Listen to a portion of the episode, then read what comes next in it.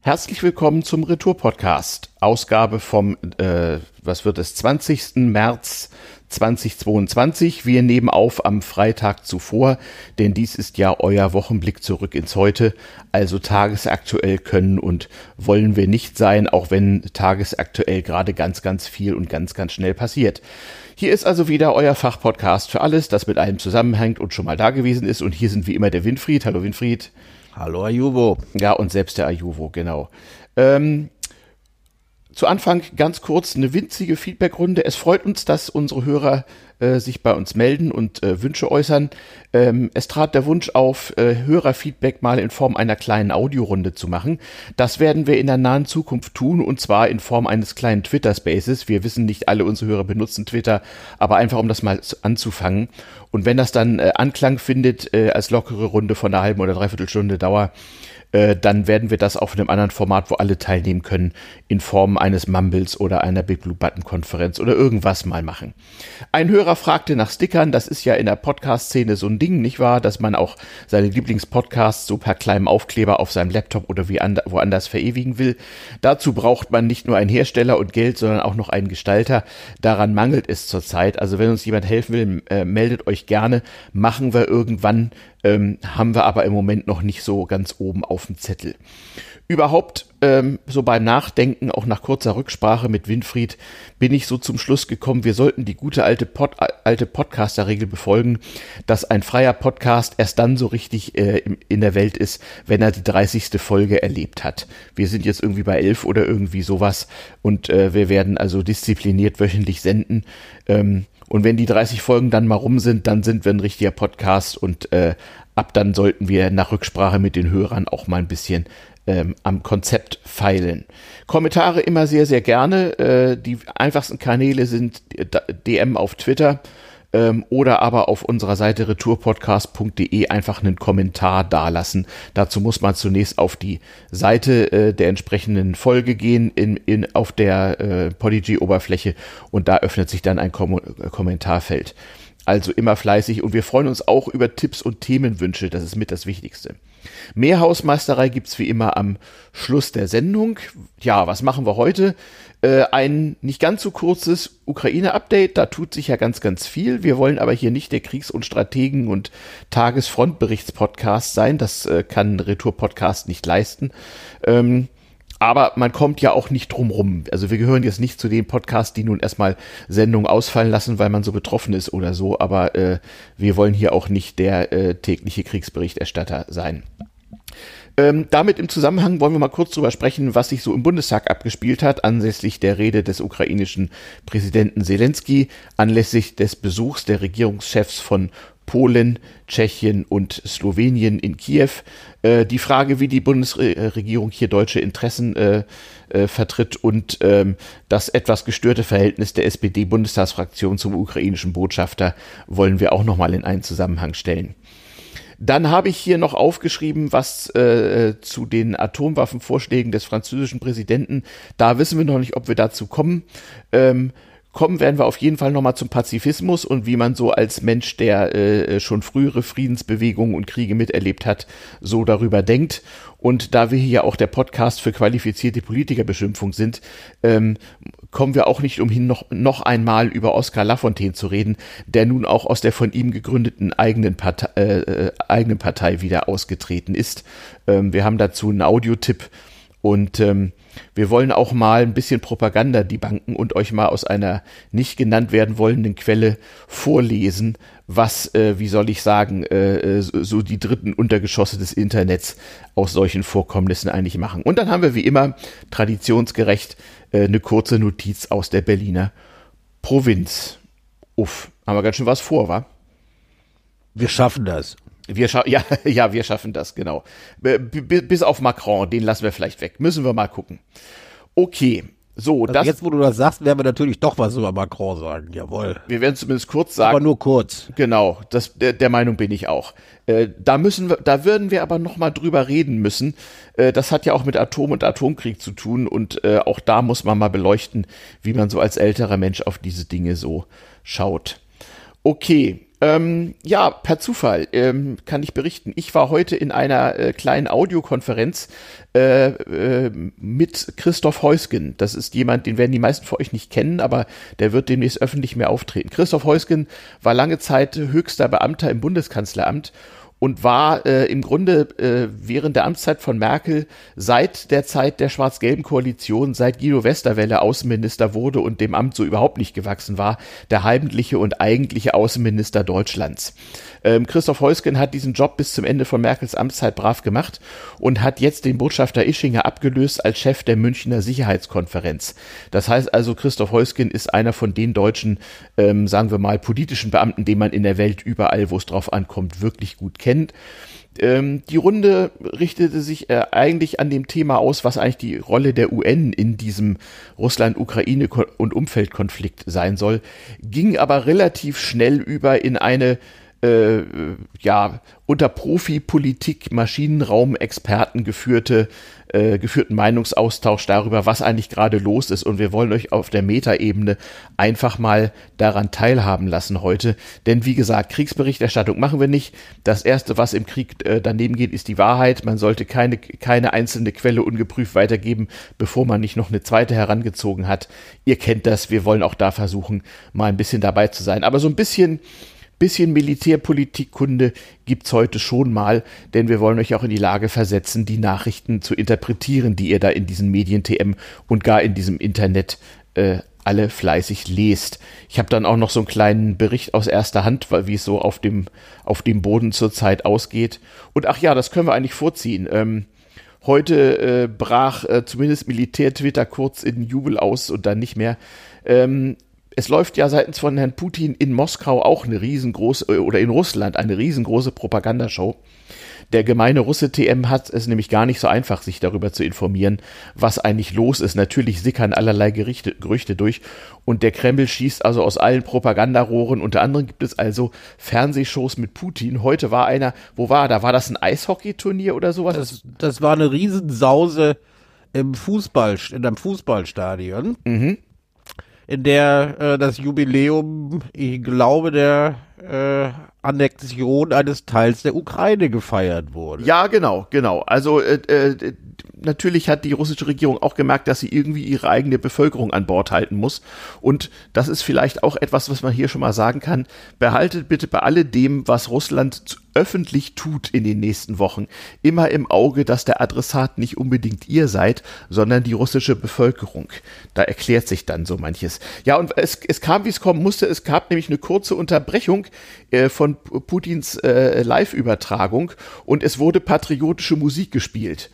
Und ältere Leute erinnern sich, äh, das war auch schon mal bei Gorbatschow so, als der weggeputscht werden sollte. So fangen in Diktaturen häufig äh, die ersten Nachrichten über den Umsturz TM an. Und da war natürlich gleich erstmal Riesenstimmung, aber nach ein paar Minuten war der Putin wieder on air. Und dann war das wohl nichts mit der Vorfreude wie ja ohnehin die Frage ist, das kam auch in, der, in dieser äh, Politik-Expertenrunde äh, zur Sprache, ähm, bei, bei Putin weiß man, was man hat, was danach kommt, weiß man ja bekanntlich nicht. Ne? Ja, aber die Nummer, die, die Nummer war also äh, noch nicht äh, noch nicht mal ein PR-Fuck-up, die da heute gelaufen nee. ist. Das war ein richtiger PR-Cluster-Fuck. Mhm. Weil die diese Jubiläumsveranstaltung ja eigentlich wohl so geplant hatten, dass äh, Putin dann auch den Sieg äh, in der Ukraine nochmal schön darstellt. Ja. Weil er offensichtlich erwartet hat, dass die Nummer in drei Tagen bis einer Woche vorbei ist. Das heißt, das heute war die seit Wochen organisierte Siegesfeier. Richtig. Ja, dumm gelaufen. Und was Als hat, Jubiläumsfeier getarnt. Und, und, und äh, was hat er stattdessen erzählt, dass der böse, Wiss, der böse Westen Russland überfällt oder was? Ja, also äh, es laufe alles nach Plan und mhm. überhaupt, man müsse die Ukraine befreien, so das, das Übliche, ja. Also das Ganze nochmal garniert mit irgendwelchen Rockbands, die schöne, die schöne Sachen sagen. Mhm. Also es erinnerte mich verdächtig, obwohl man da keine äh, da keine Parallelen zielen sollte an äh, so eine Sportpalastveranstaltung vor, sagen wir, tausend Jahren. Ah, wollt ihr den totalen Krieg, ja? Nein, Aha. es muss heißen, wollt ihr die totale militärische Spezialoperation, wenn du genau, überhaupt. Genau, denn es handelt sich ja um keinen Krieg und da sind wir bei der, wieder bei der Profirunde. Wir hatten das schon mal kurz angeteasert bei der Frage, warum es keine sogenannte No-Fly-Zone über der Ukraine gibt. Es gibt halt diplomatische, völkerrechtliche, aber auch einfach gewohnheitsrechtliche Regeln äh, unter Staaten, was nun eine kriegerische Handlung ist und was nicht. Und äh, genauso wie äh, äh, Putin immer betont, es, es sei ja gar kein Krieg, äh, so sagt der Präsident Biden immer fleißig, äh, man würde nichts tun, was den Dritten Weltkrieg auslöst. Jedenfalls formal nicht. Gleichwohl äh, ist, ist wesentlich mehr los, als man aus den äh, gewöhnlichen Medien so entnehmen kann.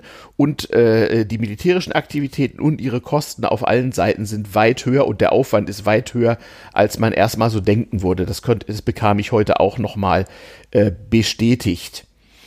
Ähm, ja, ist noch was zu sagen zu Putins Fernsehshow, außer diesem, diesem bedauerlichen kleinen Übertragungsfehler?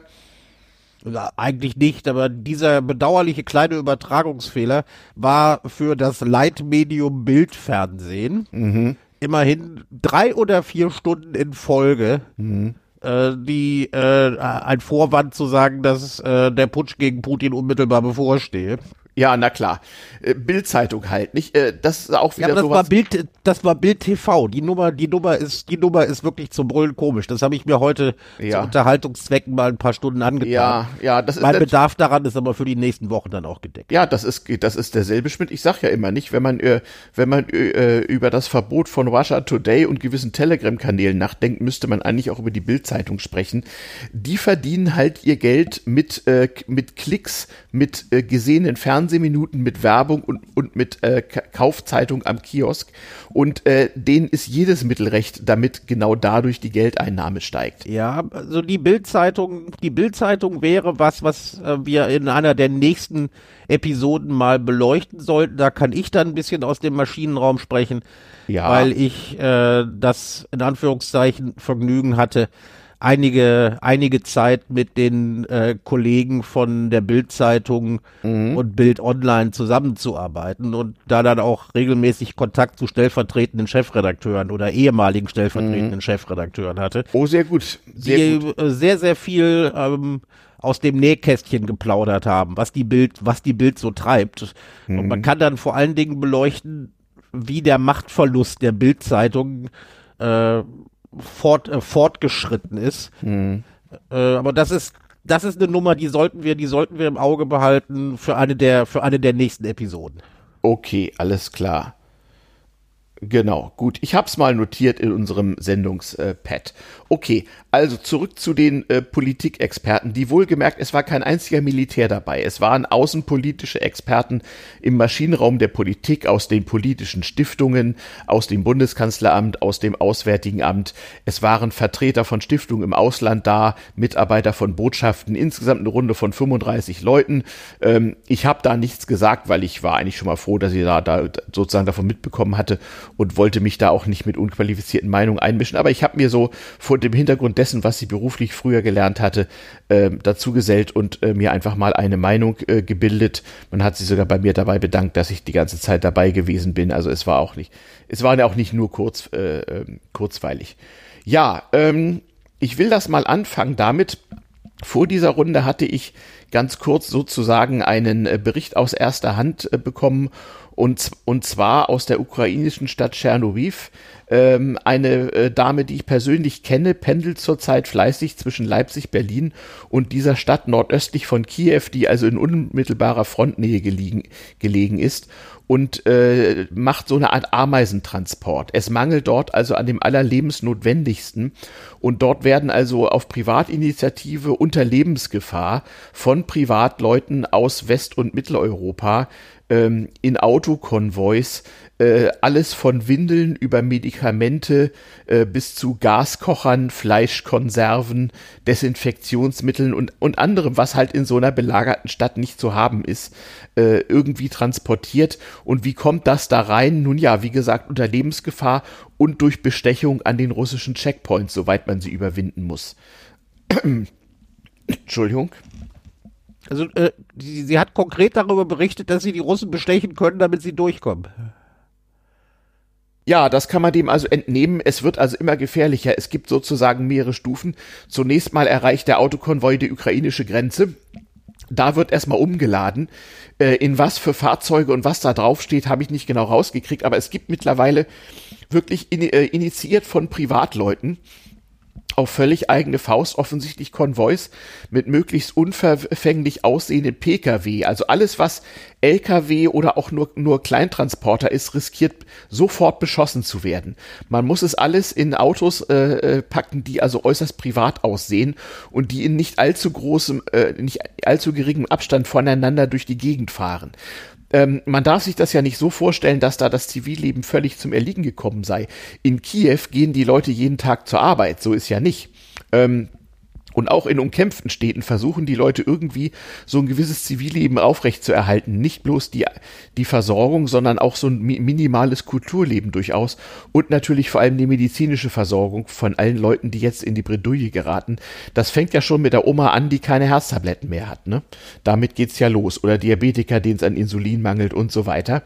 Und es gibt also diverse private Initiativen, so wie auch bei ihr, wo sie wirklich ihren gesamten Bekanntenkreis so ansaugt, äh, überweist mal an meine Schwester da und dahin ein bisschen Geld. Das kann für diese Spendensammler auch noch lustig werden, das dem Finanzamt zu erklären. Das ist im Moment aber scheißegal, da werden also Leben gerettet. Ja, es, es, es erinnert mich so ein bisschen an den Jugoslawienkrieg, da gab's das auch. Da wurde auch aus Deutschland so von Kroaten, Serben und anderen, je nachdem, und jede Menge Bosnier natürlich, äh, so wirklich per Ameisentransport einfach Hilfsgüter nach Hause transportiert. Ja, wie gesagt, wie kommt man durch? Naja, indem man bei Tag und bei Nacht sich möglichst unauffällig benimmt, indem man aufs Beste hofft und indem man äh, äh, den Leuten am Checkpoint einfach mal gute Arbeit und so äh, einen Schein rüberreicht oder, oder sie sich bedienen lässt von dem, was man so an Bord hat, was sie auch dringend brauchen. So läuft das also ab. Ähm, und das geht halt mal gut und mal nicht. Das nicht gut gehen kann in beschossen werden bestehen, aber auch einfach in, in zurückgeschickt werden oder auch in ausgeraubt werden oder auch in Carjacking, also Knarre an Kopf raus hier und jemand anders fährt mit dem Auto weiter, ist auch schon vorgekommen. Ja, so sieht es also aus, äh, unterhalb der offiziellen humanitären Bemühungen. Das wollte ich hier mal zum Besten geben. Und ich tue das deswegen, weil ich natürlich sehr misstrauisch bin gegenüber Quellen auch nur aus zweiter oder gar dritter Hand oder gar diesem Internet. Hier habe ich mal jemanden gehabt, den ich persönlich kenne und wo ich wusste, dass äh, betreffende Person jedenfalls keinen völligen Scheiß erzählt. Und äh, das äh, klang nicht nur plausibel, das war es auch, wenn man so die Klötzchen nebeneinander gelegt haben. Das wollte ich hier bei der Gelegenheit mal zum Besten geben. Falls ihr das Glück habt, nicht äh, indirekt wie so viele andere äh, im persönlichen bekannten Umfeld von diesem Konflikt betroffen zu sein. Ja, zu, also zurück zur, äh, zur Sendung. Äh, es wurde ein Begriff geklärt, den euch, äh, der euch wahrscheinlich in Medien ab und zu jetzt mal ähm, ab und zu jetzt mal begegnen würde. Die, die englische Variante heißt War of Attrition.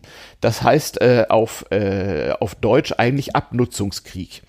Das ist etwas anderes, äh, also es hat sich militärfachlich etwas gewandelt. Ähm, das ist die Phase eines Krieges, äh, die jetzt in der Ukraine beginnt, wenn sozusagen das Eröffnungsspiel gelaufen ist. Also der Aggressor hat äh, äh seine Aggression durchgeführt, ähm, die äh, große Teile von Munition sind äh, verschossen. Es äh, gab auf beiden Seiten Tausende von Toten und so langsam äh, beginnen die Logistikprobleme derart zu werden, dass man sich gegenseitig Atempausen gewähren oder verschaffen muss, äh, um schlicht und einfach Verstärkung an Munition zu holen. Dazu mal was Wichtiges. Ähm, zunächst mal War of Attrition oder auch äh, Abnutzung oder auch Fortsetzungskrieg. Ähm, ist mir vor allem bekannt aus den Kriegen Finnlands gegen die Sowjetunion 1939-40. Da gab es auch äh, erst einen Überfall, der wurde abgeschlagen und dann den Fortsetzungskrieg, wo Finnland durchaus äh, äh, größere Teile der damaligen Sowjetunion, also größere im finnischen Sinne, erobert hatte, sich letztlich aber unter Verlust eigenen Territoriums zurückziehen musste und einen äh, Verlustfrieden akzeptieren musste, um halt nicht völlig annektiert zu werden. Aber immerhin erreicht hatte, dass die Invasion des gesamten Landes, also Finnlands durch die Sowjetunion damals, verhindert wurde. Das sind so historische Parallelen, nicht etwa, dass sich Geschichte im Detail wiederholt, aber sowas scheinen wir hier jetzt zu sehen. Die Ukrainer haben sich erstmal behauptet und nun ist die Frage, wer kann länger sozusagen, wer kriegt schneller Nachschub ran? Dazu sei Folgendes erwähnt. Ihr lest vielleicht manchmal auf Twitter und in Zeitungen und im Fernsehen, dass dieser oder jene Staat mal wieder so und so viel, meistens dreistellige Dollar-Millionenbeträge an Hilfe für die Ukraine beschlossen, gewährt oder was immer habe. Ähm, Militärexperten sagen, dass diese Summen noch nicht mal reichen würden, um den Munitionsverbrauch auszugleichen, der da gerade stattfindet. In Wirklichkeit gehen also Waren in erheblich höherem Wert gerade über die Grenze. Und es ist natürlich eines der bestgehütetsten Geheimnisse auch gegenüber den Medien und in den Medien, wie das denn konkret stattfindet. Ja, die Russen warten auf Verstärkung nicht zuletzt auch an Menschenmaterial. Äh, am 1. April endet die Wehrpflichtdienstzeit größerer Mengen an russischer Rekruten und dem Vernehmen nach sollen die Russen also nun versuchen, äh, diese fleißig zu Zeitsoldaten mit sanftem Druck umzuwidmen, damit sie sie in die Ukraine schicken können was da nun stimmt und was nicht und äh, äh, was daran ist, keine Wehrpflichtigen einzusetzen, das weiß man nicht. Ich will mal so sagen, auf ein paar Originalbildern vom Kriegsschauplatz schienen mir viele der russischen äh, Soldaten dort äh, sehr, sehr jung, also unter 20 zu sein, dem Face Value nach. Aber das ist wirklich eine anekdotische Evidenz. Ich kann euch nicht sagen, wie genau das ist. es gibt glaubwürdige Berichte äh, von ukrainischen Kriegsgefangenen, die ähm, Wehrpflichtige waren und die man vor den Manövern, die man ja zu Anfang durchgeführt hat, mhm. also dem Vorwand, die Kräfte überhaupt an die Ukraine heranzuführen, Entschuldigung, du sagtest äh, ukrainische Kriegsgefangene. Du meinst äh, russische Kriegsgefangene. In ukrainischer Verzeihung. Gefangenschaft, genau. Okay. Ganz mhm. genau. Mhm. Ähm, die berichteten, dass sie Wehrpflichtige waren und man sie massiv unter Druck gesetzt hat, kurz vor Ende ihrer Wehrpflichtzeit äh, einen Zeitsoldatenvertrag zu unterschreiben. Und einige mhm. berichteten glaubwürdig, dass sie das gar nicht gemacht hätten, sondern dass ihre Vorgesetzten für sie unterschrieben hätten. Da, das kennt man auch aus anderen Auseinandersetzungen. Das kennt man auch aus anderen Auseinandersetzungen und das äh, äh, dafür spricht auch, dass ähm, die russische Propaganda ja äh, die erste Zeit immer behauptet hat, es seien keine Wehrpflichtigen im Einsatz. Das nein, nein. kann formal richtig gewesen sein, weil genau. man sie äh, zu Zeitsoldatenverträgen und, und, in irgendeine Spezialeinheit gesteckt. Nun muss man dazu wissen, natürlich ist das ukrainische Propaganda. Es ist übrigens äh, tatsächlich völkerrechtlich verboten, Kriegsgefangene, äh, Kriegsgefangene öffentlich zu interviewen oder ihre Eltern Wenn anrufen zu lassen. Wenn sie damit einverstanden sind, geht's. Tatsächlich. Aber das, Aber das ja, Einverständnis ja. kann ja nicht nachgeprüft werden. Das ne? Einverständnis kann nur schlecht nachgewiesen werden. Deshalb, also ich bin immer sehr, ich bin immer sehr skeptisch, mhm. äh, wenn sowas äh, kommt und äh, es, ich, ich finde es auch nicht, ich finde es auch nicht anständig, auch nicht von ukrainischer Seite, weil das äh, halt gegen die Genfer Konvention verstößt und die werden ja. sie noch brauchen. Ja, wie das gesamte Völkerrecht, das war auch heute, heute Thema in der Runde. Natürlich sind sich die Profis da alle einig. Also, liebe Kinder, ne, äh, Völkerrecht hat einen entscheidenden Mangel. Es handelt sich um Verträge zwischen Staaten ohne ein Obervolksgericht, beziehungsweise das Obervolksgericht gibt's auch, äh, oder Völkerrechtsgericht, sogar mehrere davon. Aber es gibt leider keinen Völkerrechtsoberpolizisten. Das heißt, der kalkulierte Bruch und die kalkulierte eigene Interpretation allen möglichen Völkerrechts ist Teil des politischen und militärischen Spieles in jeder politischen und militärischen Auseinandersetzung. Das sei hier auch gesagt. Es gibt ja manchmal Leute, die so naiv tun, um Gottes Willen das Völkerrecht. Nein, nicht um Gottes Willen. Seien wir froh, dass wir es haben. Äh, seit über 100 Jahren versuchen die Staaten auch dem, dem Krieg irgendwelche Regeln zu geben. Das fing an nach dem 30-jährigen Krieg, der ja mal ganze Landstriche entvölkert hat. Aber äh, wie gesagt, der Bruch dieser Regeln und auch der Bruch von Abkommen gehört zu dem Spiel mit dazu. Und moralische Entrüstung hilft am wenigsten dabei zu verstehen, was wirklich läuft. Das äh, hier mal äh, ja als als Einschub und Nachschub. Okay, wie geht's jetzt weiter? Äh, eine weitere für mich wichtige schon äh, vor ein paar Tagen gehabte Erkenntnis, die ich nochmal bestätigt bekommen habe, ist, dass Russland natürlich auch deswegen nicht nach Plan äh, spielen kann, weil es sich nicht nur beim Widerstandswillen und den Widerstandsfähigkeiten der, der Ukrainer verrechnet hat, sondern auch bei der Tatsache, gegen wen man hier eigentlich spielt. Zwei Aspekte kommen mir in der Berichterstattung zu kurz. Die erste ist die Aufklärung. Die Russen haben nicht damit gerechnet, dass mit einem riesigen militärischen finanziellen Aufwand äh, die Ukrainer offensichtlich ein Realtime-Lagebild sämtlicher russischen Aktivitäten und Truppenbewegungen haben. Ich kann dir ziemlich genau sagen, wo das Lagebild herkommt. Äh, äh, willst du das auch im Podcast sagen? Ja, also, äh, ich gehe davon aus, dass die gesamte elektronische Aufklärung der NATO in mhm. kurzer Zeit äh, auf einem Kiewer Schreibtisch landet. Ja, und zwar, und zwar mit Hilfe äußerst gehärteter Kommunikationskanäle, die, die die Russen ja bis heute nicht gestört haben.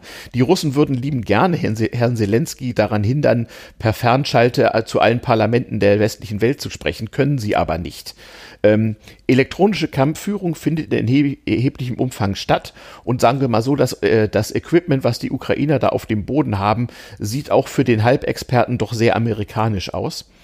Ähm, und äh, das ist äh, ein militärischer Vorteil, den man, den man gar nicht hoch genug schätzen kann. Die Russen haben, glaube ich, nicht damit gerechnet, äh, dass so viel Unterstützung äh, in so schlecht störbarer Form vorliegt. Und, da, der andere Grund ist noch viel banaler. Ähm, der russische Generalstab, wer immer das hier genau ist, man hört ja auch immer wieder Vorsicht, Propaganda, Nachrichten von getöteten russischen Generälen, da muss man immer auf Bestätigungen warten und aufpassen, das dauert oft ein paar Tage. Der russische Generalstab spielt hier nicht nur gegen, äh, äh, gegen äh, den Generalstab eines benachbarten Kleinstaates, sondern wahrscheinlich gegen die halbe NATO, auf welchem Wege auch immer.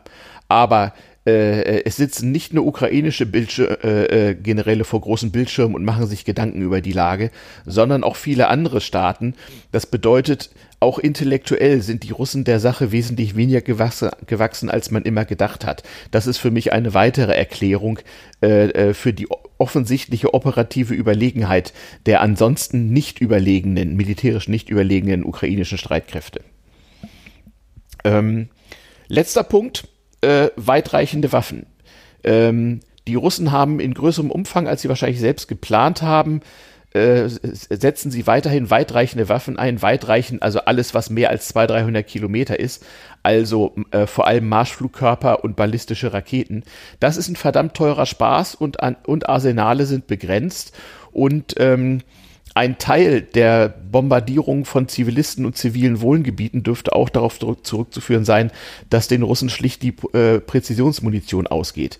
Hingegen ist es auffällig, dass eine Armee wie die ukrainische immer noch in der Lage ist, äh, Luftabwehr, rudimentäre Luftwaffenaktivitäten und vor allem auch weitreichende Waffen einzusetzen. Das setzt einen erheblichen Nachschub äh, äh voraus und es dürfte eines der bestgehüteten Geheimnisse sein, wo die Ukrainer eigentlich in welchem Umfang ihren Nachschub herkriegen. Und es ist interessant, dass die Russen es nicht schaffen, das zu stören. Es gab eine offizielle Ansage von Putin, ich glaube, das war vorgestern, dass ähm, dass der westliche Nachschub an die Ukraine ein militärisches Ziel darstelle, was völkerrechtlich zweifellos richtig ist. Aber es wäre halt die nächste Eskalationsstufe in diesem Spiel. Genauso wie Herr Biden sagt, wir machen hier keine No-Fly-Zone, weil wir dann nämlich russische Kampfflieger absch abschießen müssten und außerdem uns mit einer russischen Flugabwehr äh, auseinandersetzen müssten, die auf russischem Territorium steht, was ja auch wieder eine Eskalation ist. Genauso ähm, äh, weiß auch Herr Putin, dass ein Angriff auf, wie auch immer sie gelabelt sind, äh, Nachschubkonvois aus dem Westen in die Ukraine natürlich, äh, äh, ja, wie gesagt, die, die Gewaltspirale eine Ebene höher drehen. Das trauen sich die Russen im Moment offensichtlich nicht. Vielleicht mangelt es ihnen auch an, an Aufklärung, die gut genug ist, um das zu schaffen. Aber das ist eine weitere ganz große Leistung, neben der Aufklärung dem Generalstab hier den Nachschub sicherzustellen. Dass die, dass die überhaupt noch so viel Munition haben nach drei Wochen Krieg, ist etwas, äh, mit dem wenige Leute gerechnet haben dürften. Ja, und damit übrigens ist auch klar, nicht genauso wie der, der Westen-TM den Propagandakrieg der Russen umgedreht hat, indem man ja schon, ihr erinnert euch, vor dem 24. Februar fleißig die eigenen Aufklärungserkenntnisse, die man schon Wochen vorher hatte, an die Öffentlichkeit gebracht hat, nämlich immer gesagt hat, die Russen bereiten einen Krieg vor und können jederzeit äh, losschlagen und so weiter. So ist jetzt auch der Spieß umgedreht, dass es sich ja um gar keinen Krieg handelt. Nicht? Also die, die, die, die ungesagte oder öffentlich ungesagte Antwort des Westens äh, auf, äh, auf die Warnung, man würde den Nachschub angreifen, ist ja wieso? Es ist doch gar kein Krieg. Das ist doch nur eine militärische Spezialoperation. Ja, so. Ähm. Ja, ich, ich warte noch, bis die, äh, bis die Friedensbewegung auch ihren Slogan, äh, so einen der beliebten Slogans umbenennt, ja, so Make Love Not War, das geht ja gar nicht. Nee, in der Tat ja, nicht. Äh, und dann, äh, wie, wie, wie, müsste man das richtig sagen? Ähm, engage in sexual activities and uh, not in special military operations oder so. Ich weiß nicht, ob man da ein Lied draus machen kann, aber es klingt irgendwie nicht gut. Ja, ja, zum Pazifismus kommen wir nachher nochmal. Ähm, ja, so viel eigentlich meine Berichterstattung hier, was ich aus diesen anderthalb Stunden sozusagen mal exerpiert habe nebenbei. Mhm. Ähm, und das finde ich gut. Du hast was weitergegeben, was Leute erzählt haben, die was davon verstehen.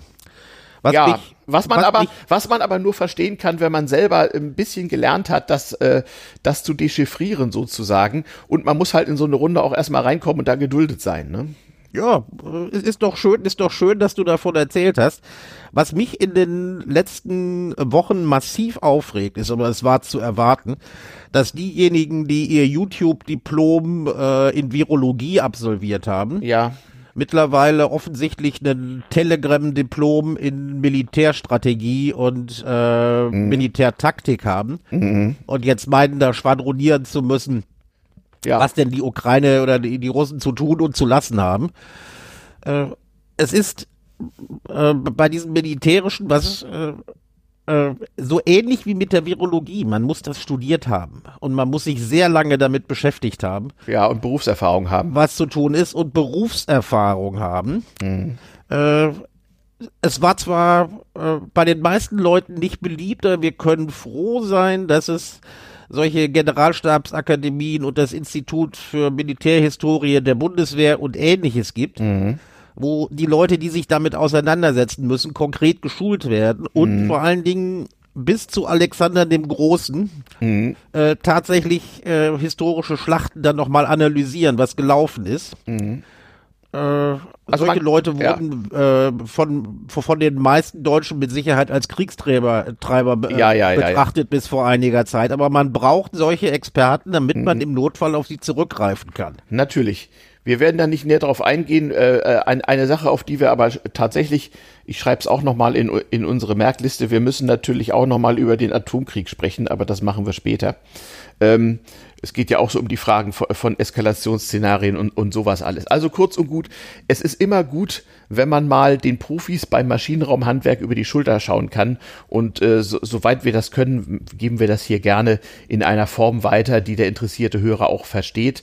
Ähm, das heißt jetzt nicht, ja, das wollen wir ganz klar sagen, das YouTube-Diplom äh, ist jetzt nicht nur Verächtlichmachung. Also, die YouTube-Kanäle äh, der militärwissenschaftlichen Institute der US-Teilstreitkräfte sind für diejenigen, die gut ja, Englisch gut, das können, ist ja nun mal, mit, mit Sicherheit ja deutlich ausgenommen. Ja? Sind, sind mit Sicherheit äh, einen Besuch wert, aber da kannst du einige Tage deiner Freizeit verwenden. Das sei auch klar gesagt. Ähm, interessant ist, und da kommen wir mal auf Politik und zum Hauptteil, also äh, Ukraine-Update beendet, äh, machen wir ja in, je, in jeder Folge. Ähm, da kommen wir mal zu einem interessanten Ereignis die Woche, nämlich dem Besuch der drei Regierungschefs von Polen, Tschechien und Slowenien in Kiew mittels Eisenbahn, wie man jetzt weiß, ähm, die dann also bei Herrn Zelensky live im Bunker gesessen haben und äh, ja, äh, der Ukraine äh, äh, ihre Unterstützung versichert haben. Das war ja in der Tat ein durchaus deutliches äh, und auch nach internationalen Regeln der Diplomatie sehr schwergewichtiges politisches Signal, das mit Sicherheit mit allen Verbündeten abgesprochen war, wenn auch auf keinen Fall von diesen autorisiert. Nicht? Auch das ist so das Spiel der Diplomatie. Die sprachen da weder für die NATO noch für die EU, sondern zunächst mal für sich selbst. Ähm, aber es ist natürlich ein sehr deutliches Signal. Sie können dann eben auch Dinge sagen, die die NATO nicht sagen darf. Ähm, und das politische Signal, also so nach den Regeln der Diplomatie ist ein solcher Besuch auch ein sehr, sehr äh, starkes äh, diplomatisches Mittel. Äh, ich bekam auch die Frage gestellt, ob die eigentlich keinen Schiss gehabt hätten, dass jemand ihren Eisenbahnzug einfach mal von der, Land, von der Landkarte bombt. Ja, die Gefahr hätte militärtechnisch sicherlich bestanden, aber das ist eben auch wieder ein e-, enormer Eskalationsschritt. Hätte die russische Luftwaffe diese drei Regierungschefs eliminiert, dann wäre nach den, nun ja, sagen wir mal, ungeschriebenen Regeln der Kriegführung äh, die nächste, äh, äh das Turnier in der nächsten Liga eröffnet gewesen. Ja. Und ich, du, man kann davon ausgehen, dass das äh, russische Militär über Kanäle darüber informiert wurde, wo die langfahren. Aber natürlich. Nach dem Motto, wir, unsere Regierungschefs sind gerade dort unterwegs. Richtig. Und kommt bloß nicht auf den Gedanken, da irgendwas zu machen. Dieses kommt bloß nicht auf den Gedanken, muss man gar nicht sagen, sondern ich gehe davon aus, dass die, dass die, äh, dass die Russen die genaue Reiseroute mitgeteilt bekommen haben. Genau. Und mehr, genau, und mehr muss man auch gar nicht sagen. Natürlich waren die drei Herren durchaus mutig, aber und natürlich. Es gehört schon, es gehört schon, es gehört schon Mut dazu. Ja, also. aber äh, äh, wie gesagt, abgesehen, abgesehen von äh, bedauerlichen militärischen Einsatzfehlern, die, wo dann der sogenannte heiße Draht bemüht werden muss, und natürlich gibt es den zwischen dem russischen Generalstab und äh, dem amerikanischen und diversen NATO-Stellen. Ähm, und auch die Russen und die Ukrainer sprechen ja miteinander, nicht nur äh, in, sagen wir mal, äh, öffentlich übertragenen äh, Treffen in irgendwelchen Sälen in Weißrussland, sondern auch auf elektronischem Wege. So ist es also nicht. Kanäle gibt es und ähm, äh, wer sich nur also wundert, wie sowas möglich ist, naja, es ist halt möglich, indem man das vorher ansagt und äh, indem man äh, zu der Beurteilung kommt, dass es für Russland äh, einfach politisch und militärisch äh, ein Preis ist, den sie unmöglich zahlen können. Zumal was hätten sie davon gehabt? Ja, diese Gespräche zu verhindern, äh, hätte ihnen ja nichts gebracht, außer die Gefahr der Eskalation. Äh, denn äh, man hätte ja immerhin drei äh, jenseits von NATO und EU äh, drei souveräne Staaten mit einem kriegerischen Akt überzogen nach Völkerrecht, die dann auch das Recht zur Gegenwehr gehabt hätten. Also es ist gar nicht auszudenken, ähm, was da passiert wäre. Ja, der Herr Zelensky hat es nicht mehr so einfach. Der ist ja auch noch irgendwie am Tag vor der russischen Invasion mal kurz, mal kurz nach Berlin, nee, nach München zur Sicherheitskonferenz gereist und am Abend wieder zurück oder was zwei Tage vorher, ich weiß gar nicht. Ähm, ähm, aber Herr Zelensky hat das ja auch gar nicht mehr nötig, denn er verfügt über recht gute und gut abgesicherte und offenbar schwer störbare elektronische Kanäle und er lässt ich ja. Ich glaube, da kotzen die Russen drüber. Natürlich. Und er, und er lässt ja gelernter Schauspieler, wie er ist, da ist Regisseur. Das, Nicht nur, du, du musst bedenken, er ist doch Regisseur. Regisseur, ja, ja, genau. Also, ich muss ja an Ronald Reagan denken, der seinen Text auch immer gut drauf hatte. Der Mann spielt natürlich seine Kenntnisse hier sehr, sehr gut aus und ist sicherlich eine der positiven personellen Überraschungen dieser ganzen Geschichte. Und er hat verdammt gute PR-Berater. Äh, da muss, da muss im Maschinenraum noch einiges sitzen. Wenn man sich mal anschaut, äh, wie er seine Ansprachen in Amerika vor den mhm. beiden Häusern des Kongresses, vor dem Unterhaus und dann vor dem Bundestag gehalten hat. Mhm. Äh, also so mancher, so mancher PR-Fuzzi äh, im Westen, gerade eben aus den Agenturen, der kann sich, der kann sich da so manche Scheibe abschneiden und was. Also ich gehe davon aus, äh, da ja nun man Wochen vorher schon wusste, was passieren würde oder jedenfalls passieren könnte, dass auch da bereits Wochen vorher entsprechendes Staffing stattgefunden hat und dass hochkarätige Experten aus den betreffenden Ländern äh, den Experten und Redenschreiber von Herrn Zelensky genau gesagt haben, wie er das anfangen muss. Womit wir wieder dabei, womit wir wieder dabei wären, dass da viel mehr Hilfskanäle offen sind, als wir alle wissen wollen. Ja, wie gesagt, einen kleinen Einblick in den Maschinenraum hatte ich ja heute und im äh, Maschinenraum wird also Sonderschicht geschoben, das kann ich euch versichern. So, ähm, also Herr Zelensky sprach dann auch mal im Bundestag. Ähm, und interessanterweise gab es da keine großen Aussprachen, sondern danach debattierte man äh, Corona und Impffragen, was ja, ja auch erstmal wurde, ist. Erstmal wurde ein paar Abgeordnete zum Geburtstag gratuliert. Richtig, das außerdem noch. Also es wurde betont geschäftsmäßig der Tagesordnungspunkt Ansprache des ukrainischen Präsidenten abgehandelt. So kann man es wohl sagen. Also äh, dieser durchaus außergewöhnliche Event wurde protokollarisch im Bundestag auf der niedrigstmöglichen Ebene abgehandelt. Und das war kein Zufall ja, sondern das, das war, das war der Wunsch sowohl des Präsidiums des Bundestages, wahrscheinlich auch des Ältestenrates und sicherlich auf Wunsch der Bundesregierung und des Bundeskanzlers. Ja, Im Ältestenrat hat's gekracht, aber die, mhm. äh, die Ampel hatte halt auch die Mehrheit. Genau.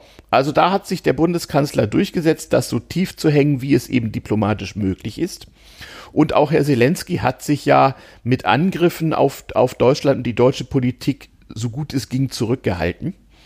Ich nehme an, es gab vorher auch dezente Hinweise darauf. Richtig. Denn äh, man kann ja insbesondere am ukrainischen Botschafter sehen, der hat sich ja bereits den Unmut der SPD-Bundestagsfraktion zugezogen. Ich musste grinsen. Ich meine, der Mann macht seinen Job, der hält sich nicht an die diplomatischen Regeln, aber hey, er hat eine Waffe an der Schläfe. Ich habe immer gedacht, die Buben, die sich jetzt über den Herrn aufregen, hätten sich mal über Trumps Botschafter Grenell aufregen dazu, sollen.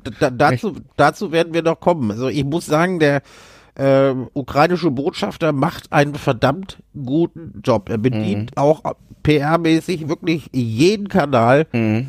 Und äh, erstens mal äh, sollen wir uns daran erinnern, der ist dazu da, die Interessen seines seines Volkes, seiner Regierung mhm. in Berlin zu vertreten. Mhm. Dass er den diplomatischen Comment dabei ein wenig verletzt, mhm. das, äh, das, das, ist auch Politik. Das, das kann ich, das kann ich nachvollziehen, denn Mhm. wie, wie du bereits erwähntest, er hat eine Pistole an der Schläfe. Genau. Und in seinem Land, Mhm. äh, Verzeihung, wenn ich es so sage, verrecken die Zivilisten. So sieht's aus.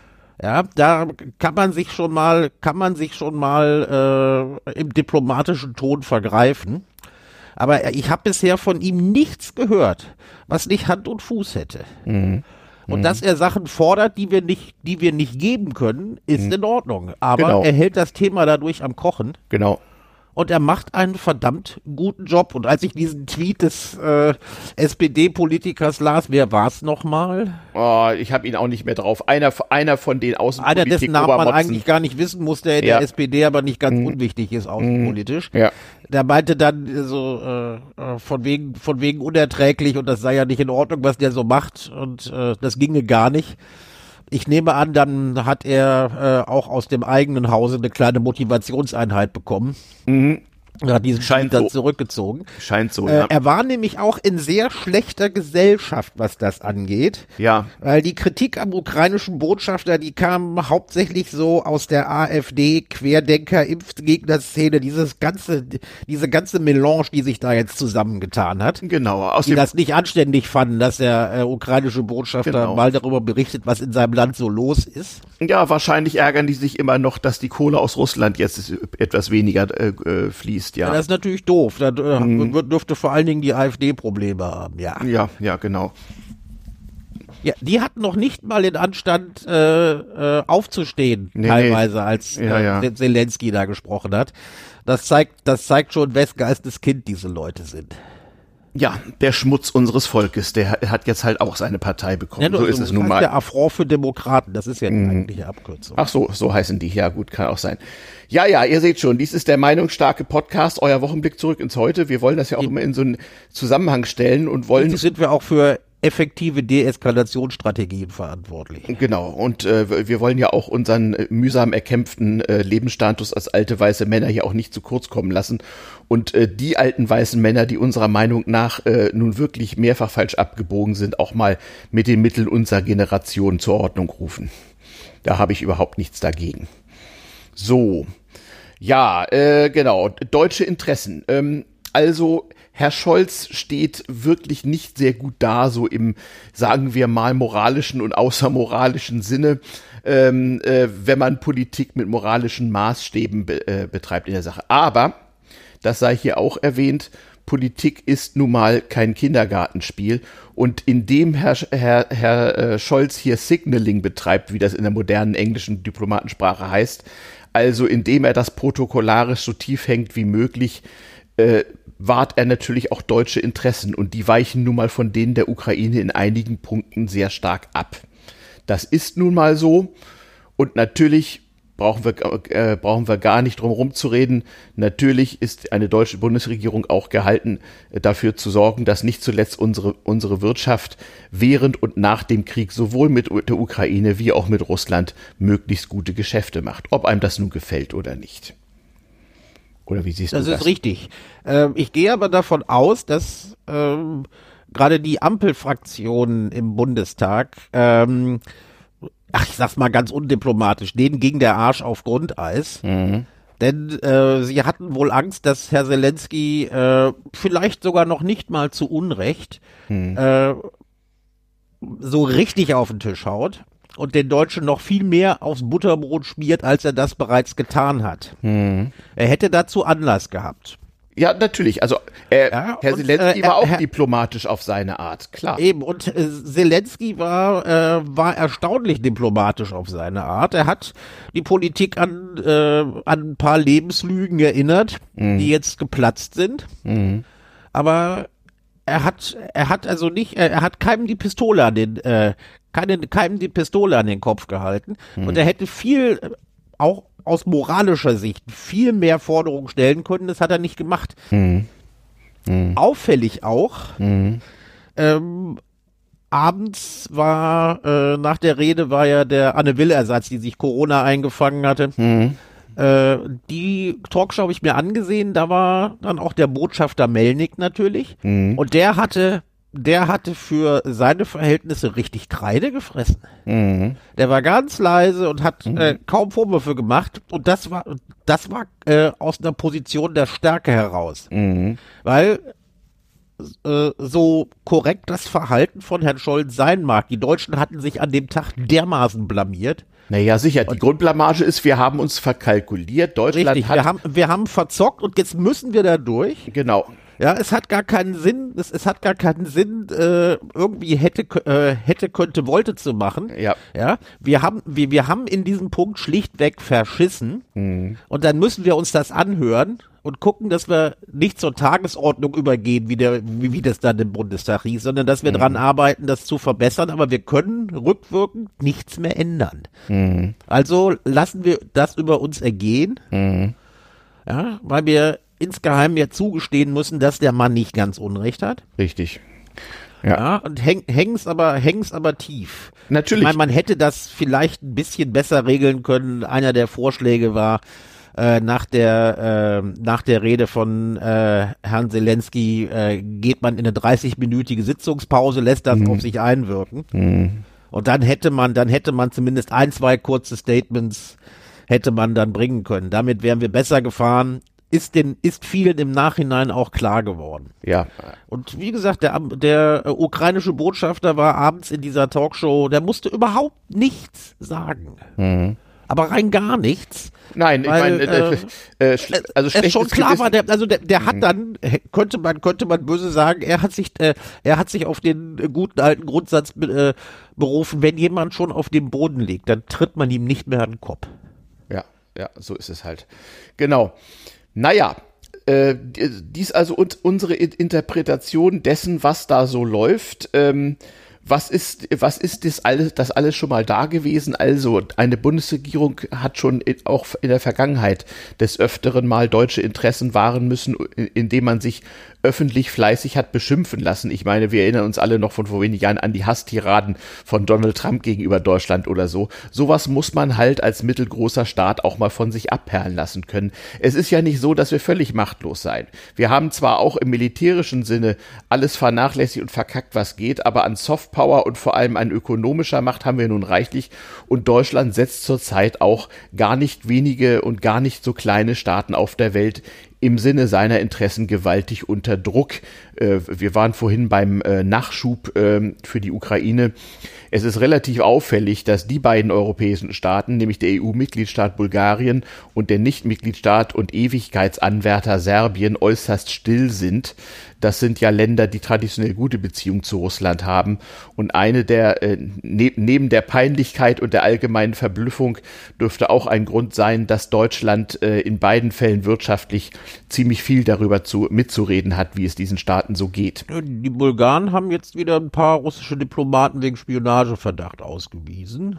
Ja, die müssen auch Wohlverhalten demonstrieren. Die, da wurde auch einer der wichtigsten Politiker des Landes, der, der derzeitigen Opposition, gerade vorgestern verhaftet. Ähm, also jeder wusste von dem, dass er bis zum Anschlag korrupt ist, aber jetzt war er halt mal dran.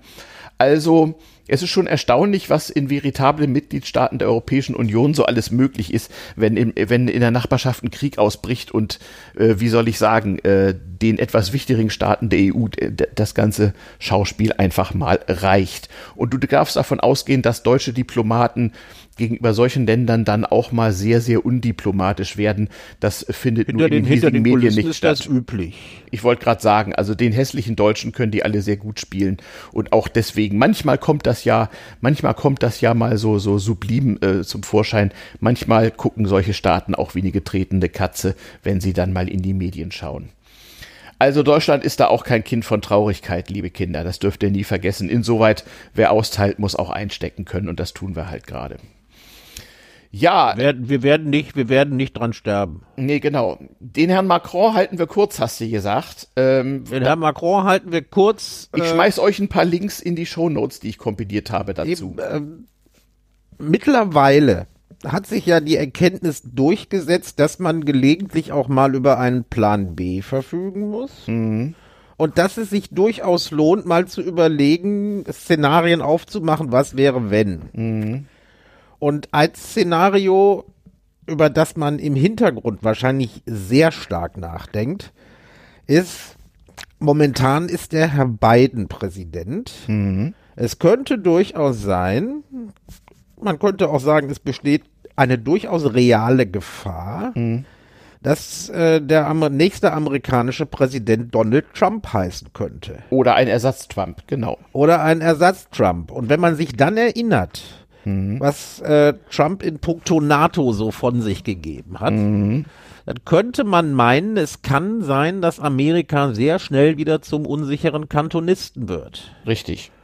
Und dann äh, kann man sich nicht mehr sicher sein, dass die NATO noch funktioniert. Hier in diesem Fall hat sie noch mal funktioniert.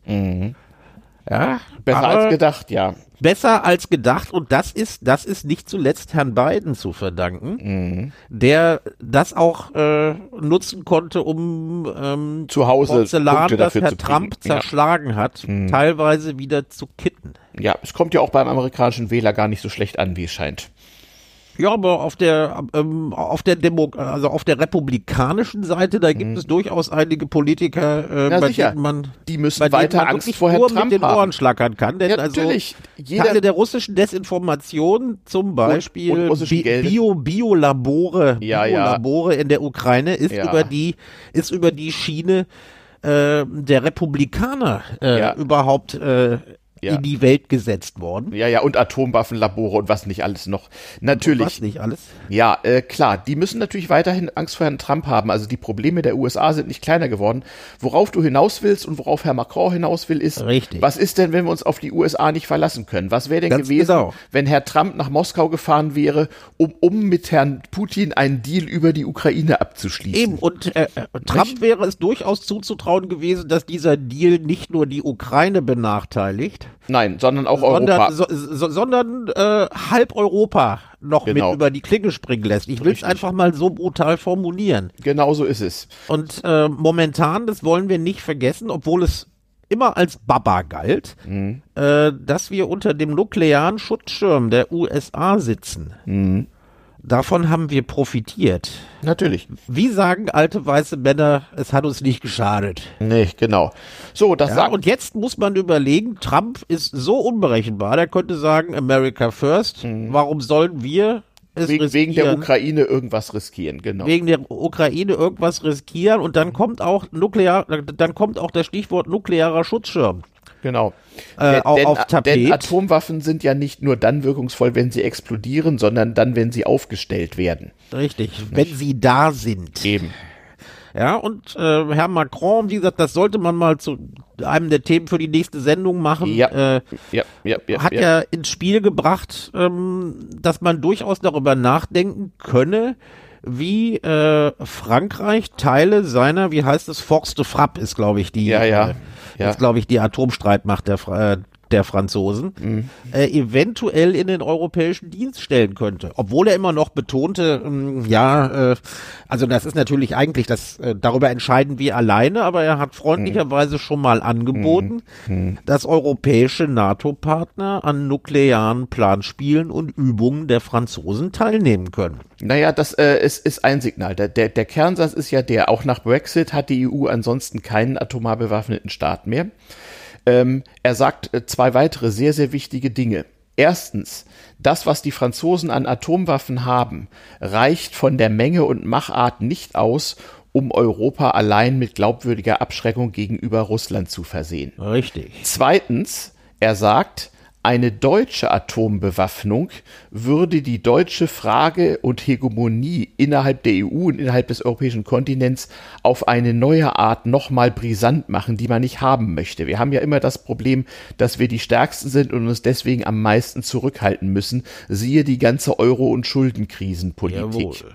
Und deswegen, und damit können wir es eigentlich für heute auch abbinden, was Herr Macron vorgeschlagen hat, ich verlinke dazu ein paar Artikel, läuft auf einen Entscheidungs- äh, und Unterhaltungsprozess und auch Finanzierungsprozess hinaus, der äh, ein bisschen dem ähnelt, was die Europäische Zentralbank macht. Er möchte also einen unabhängigen eine unabhängige europäische Institution schaffen, die für die nukleare Abschreckung der Europäischen Union zuständig ist und eben auch einen Entscheidungsprozess äh, über den Einsatz dieser Waffen etablieren, der einerseits schnell und glaubwürdig ist, es nützt ja nichts, wenn man darüber erstmal wochenlang konferieren muss, und andererseits aber genuin europäisch ist und eben nicht mehr national. Ähm, Macron ist auch klar, dass er natürlich bei anderen europäischen Staaten, insbesondere in Deutschland, äh, jede Menge Leute äh, äh, äh, aufweckt oder schlecht schlafen lässt, äh, denen beim Gedanken an die Atomwaffe schon immer gewaltig der Frack gesaust hat. Also mir persönlich ist das egal. Ja, mir auch, aber das vielen anderen Mir ist es komplett egal. egal. Ich erinnere mich noch sehr, ich, ich, erinnere mich noch sehr gut an die äh, an die Zeit nach dem NATO-Doppelbeschluss. Ja, in der Tat. Daran musste ich auch denken an, und an die Unmoral des Pazifismus. Was, ich bin ja im Laufe meines im Laufe meines Älterwerdens nicht wie so viele andere immer konservativer geworden, sondern eigentlich immer, immer linksliberaler in mancher Hinsicht. Aber äh, der Pazifismus und seine Unmoralität, jedenfalls äh, wenn er so als äh, Vulgärpazifismus äh, Frieden schaffen ohne Waffen und so weiter daherkommt, der mag zu gewissen politischen Lagen in gewissen Lagern mal seine Berechtigung gehabt haben. Also ich beschimpfe hier keinen, der zu Zeiten der DDR-Opposition mit Hilfe von Pazifismus die Diktatur in seinem eigenen Lande bekämpft hat und oh, vor allem ganz und vor, und vor allem auch Hochachtung und vor allem und vor allem auch den Propag äh, die Propaganda des eigenen eigenen Staates ja genau umgedreht hat. Nichts anderes war es ja. Frieden schaffen ohne Waffen war ja ein sowjetischer Propagandaclaim. Ähm, und den, diesen Spieß umzudrehen, war natürlich äh, für eine Opposition in der Diktatur äh, ein absolut legitimes Mittel. Ja, und ähm, den, äh, da, da mussten sie kreativ vorgehen und richtig. dieses Frieden schaffen ohne Waffen, äh, den Claim haben sie ja dann erstmal in der DDR-Friedensbewegung, die im Gegensatz genau. zur deutschen, äh, zur westdeutschen eine richtig. echte war. Richtig ähm, äh, äh, umgedreht in Schwerter zu Flugscharen. Genau. Obendrein noch ein Bibelzitat. Ja, ja, ja, ja, ja, gut. Sie haben sich also zur ganz Theologie, nicht, nicht zur Theologie den, wollen wir nicht mal des Claims bedient, der aus Moskau vorgegeben genau. war. Naja, zur, zur Theologie erinnere ich mich noch zu, zu der Zeit äh, an, an den äh, evangelischen Pastor, der mich äh, konfirmiert hat, der dazu lakonisch nur, nur im lutherischen Sinne meinte, im Krieg gelten die Gebote nicht ähm, und hat es dann etwas, etwas weiter expliziert. Also auf Theologie, theologisches äh, Unland wage ich mich hier nicht vor, aber ähm, mir kam auch die, die Unmoral der sogenannten Friedensbewegung Anfang der 80er Jahre kam mir nochmal sehr deutlich in Erinnerung. Auch was für eine weitere Sendung. Aber sag mal, Herrn Macron, wollen wir den damit erstmal belassen? Oder? Wir wollen es damit mal belassen. Ich fand den Aspekt interessant, mhm. dass äh, man ja auch drüber nachdenken muss, äh, was in drei, vier Jahren ist. Mhm. Das ist ein sehr kurz, das ist schon sehr kurzfristig mhm. überlegt. Aber sowas muss man, sowas muss man im Auge haben. Und ich, ich äh, das ist besonders interessant, weil Herr Macron ja äh, ich glaube, im Herbst vergangenen Jahres oder Herbst vorletzten Jahres die NATO quasi als Hirntod bezeichnet hat. Ja, ja, na gut, äh, zu, zum, zum damaligen Zeitpunkt äh, hat er War sie das vielleicht auch? Naja, zumindest wurde sie von Herrn Trump ordentlich destabilisiert. Ähm, zum Thema Pazifismus, es ist ganz kurz und ich weiß, äh, äh, nicht alle Hörer sind auf Twitter, müsst ihr auch nicht unbedingt sein. Aber es ist nun mal der Kanal, wo man die meisten freien Podcast-Hörer zurzeit vermuten kann. Ähm, ich lese euch mal kurz einen Tweet vor einer mir unbekannten Dame namens Elsa Köster. Ich habe mit der Soziologin Oksana Dutschak in, in Kiew über deutsche Antikriegspositionen diskutiert. Sie sagt, Doppelpunkt, Pazifismus können wir uns noch leisten, also wir Deutschen. Sie leider nicht mehr. Eine Kapitulation bringe keinen Frieden, sondern ein russisches System der Gewalt. Ich damit dieses, damit ist eigentlich Interview, alles gesagt. Ich habe mir das Interview, das verlinkt war, habe ich mir mhm. sehr genau durchgelesen. Ja. Und die Dame kommt äh, aus dem linken Spektrum und zwar aus der, auch aus der ukrainischen Opposition. Es ist nicht so, dass sie so ein äh, äh, Zelensky-Gruppi wären. Nein, nein. Aber also, die haben erkannt, äh, Pazifismus bringt da überhaupt nichts. Nein, der hört immer dann auf, wenn er schiefgegangen ist. Ja, Eben. Den, du kann, den, den, den kannst du als Mittel der Deeskalation und als Mittel der moralischen Verteidigung einsetzen. Aber in dem Moment, wo dein Gegner zur Gewalt äh, greift, hat er sich auspazifiziert und zwar nachhaltig. Richtig. Mhm. Und der Weg von Pazifismus mhm. zur Ko Kollaboration, und ich meine das wirklich im Sinne des Verbrechens der Kollaboration, Richtig. der ist gar nicht so weit. Nein, nein. Genau ein das, Punkt das hat ja die Sowjetunion im Kalten Krieg auch bezweckt, indem sie Ein Punkt ist ja. mir da aufgestoßen und der, mhm. der mich also wirklich super dran erinnerte. Mhm super dran erinnerte, was äh, in den 80ern äh, im Westen los war. Äh, wir müssten noch mal kurz zurück in die Ukraine. Ja. Ein äh, ging, ja, ging ja durch die Presse, äh, einer der Bürgermeister einer der besetzten Städte. Ja. Der kriegte ja dann irgendwann, weil er die äh, Zusammenarbeit verweigerte, mhm. er kriegte dann bewaffnete Besucher einen Sack über den Kopf und war verschwunden. Mhm. Und kurz darauf setzten die Russen eine äh, russenfreundliche Ukrainerin äh, per Dekret an seine Stelle. Mhm die dann eine wunderschöne Rede im Internet verbreitete. Mhm. Liebe Landsleute, äh, jetzt hört mal auf, euch gegen die Russen zu wehren und akzeptiert die Veränderungen. Mhm. Ja, ihr müsst euch mit dieser neuen Situation jetzt abfinden. Mhm. Und hört genau das schön, hat man den Tschechen 1938 und auch hört gesagt. mal schön und hört mal schön auf zu diskutieren. Ja. Sonst gibt's richtig Mische. Genau. Ich meine, dass diese Frau eine gottlose Verräterin ist, ja. keine Frage. Ja. Äh, aber ja, äh, München 1938 ist das. Richtig. Ja, aber jetzt, äh, wenn ich mich an die Friedensbewegung, wenn ich mich an die Friedensbewegung erinnere äh, in den 80ern oder an einige der Putin-Versteher, in der Linkspartei und in der AfD. Nehmen wir mal das jetzt völlig, äh, natürlich das äh, völlig illusorische an, äh, plötzlich käme eine fremde Macht, deren Namen wir gar nicht nennen wollen, äh, würde ein paar Städte in Deutschland besetzen. Jetzt würde ich mal gerne wissen, wer aus der AfD und der Linkspartei äh, sich wohl eignen würde für solch einen Stadthalterposten. Ja, da fallen mir einige Namen ein. Ich nenne sie nicht, weil ich nicht gegen Leute hetzen will. Aber ich glaube, jeder kann sich einige der Herrschaften vorstellen, ja. die sich, die, die dann sagen, ja, liebe, äh, gut, liebe Bei der Bewohner AfD von, fallen mir da auch welche ein. Eben, also äh, liebe Thüringer. Doch schon, schon wieder das Hufeisen, verdammt. Eben, Aua. Liebe, liebe Thüringer, jetzt äh, macht euch doch mal, akzeptiert mal, dass sich da jetzt was geändert hat. Ja, ja, ja, ja genau. Und dass der liebe Herr Putin, mhm. dass der liebe Herr Putin hier nur Gutes tut, was wir immer schon gesagt haben. Mhm. Und hört jetzt gefällig auf, euch dagegen zu wehren. Ja. Seid ja. mal schöne Pazifisten. Ja, genau. Mhm. Ja? Und äh, ja, ja, genau äh, das. Das ist, das ist ein Gedankenspiel, aber das geht mhm. mir, seitdem ich diese Ansprache von mhm. äh, dieser ukrainischen Kollaborateurin ähm, ja. gesehen habe, das geht mir nicht mehr aus dem Kopf und erinnert mich verdächtig ja. an Sachen, die in den 80ern gelaufen mhm. sind, denn ja. pazifistisches Verhalten. Ja, mhm. und die mhm. Ablehnung von äh, die Ablehnung von Gewalt Klammer jeden auf, gerechtfertigter Gewalt, mhm. Klammer zu, das ist jedem persönlich überlassen. Mhm. Ja? ja. Es ist, es ist, äh, äh, das ist völlig in Ordnung und zu akzeptieren. Hm. Habe ich gar nichts dagegen. Jeder hatte hm. da damals auch das Recht, den Wehrdienst zu verweigern. Eben. Leute wie wir haben uns bewusst entschieden, hm. den Wehrdienst zu leisten, darf man auch hm. nicht vergessen. Und da hm. war man ja schon böse, wenn man das tat.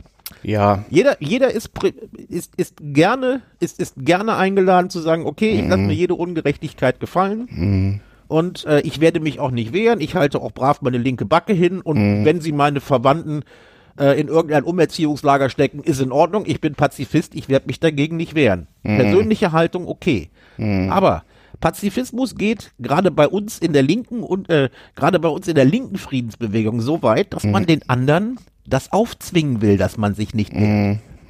Und spätestens ja. da wird's, spätestens da wird's richtig eklig. Und diese Stimme, diese Strömungen gab es halt auch mhm. in der westdeutschen Friedensbewegung. Und ja. das hat sich bis heute bei vielen gehalten. Ja, also es gibt doch so Reste in der Linkspartei und bei den Grünen.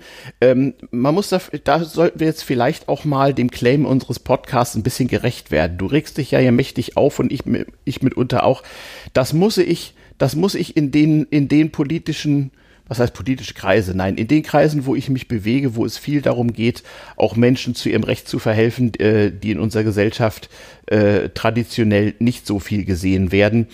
Ähm, und äh, wo, es, wo es auch aus guten Gründen auch mit, mit, mit Hilfe und aufgrund technischen Wissens darum geht, kritisch zu sein und kritische Anmerkungen zur Politik zu machen.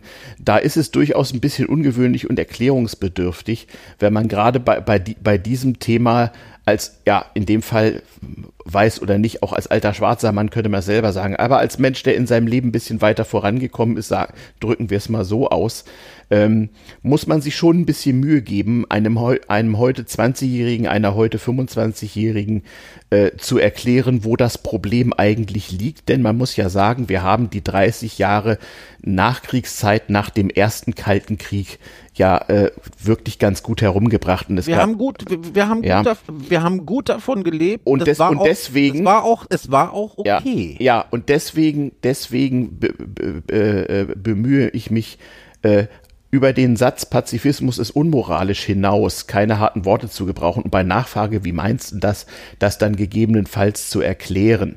Also ich finde es äh, vollkommen okay, ja, das will ich mal ganz klar sagen, äh, äh, wenn, wenn sich Leute für den Weltfrieden engagieren, müssen wir alle und zwar dauernd, denn wie brüchig der ist, sehen wir ja jetzt. Ist, voll, ja. ist vollkommen äh, in Ordnung. Ist, und ist jemand, Auftrag jedes Einzelnen. Jemand, jemand, der nach dem Ende des zweiten, äh, äh, Quatsch, jemand, der nach dem Ende äh, des ersten Kalten Krieges geboren ist, kann ich da auch sehr wenig Vorwürfe machen.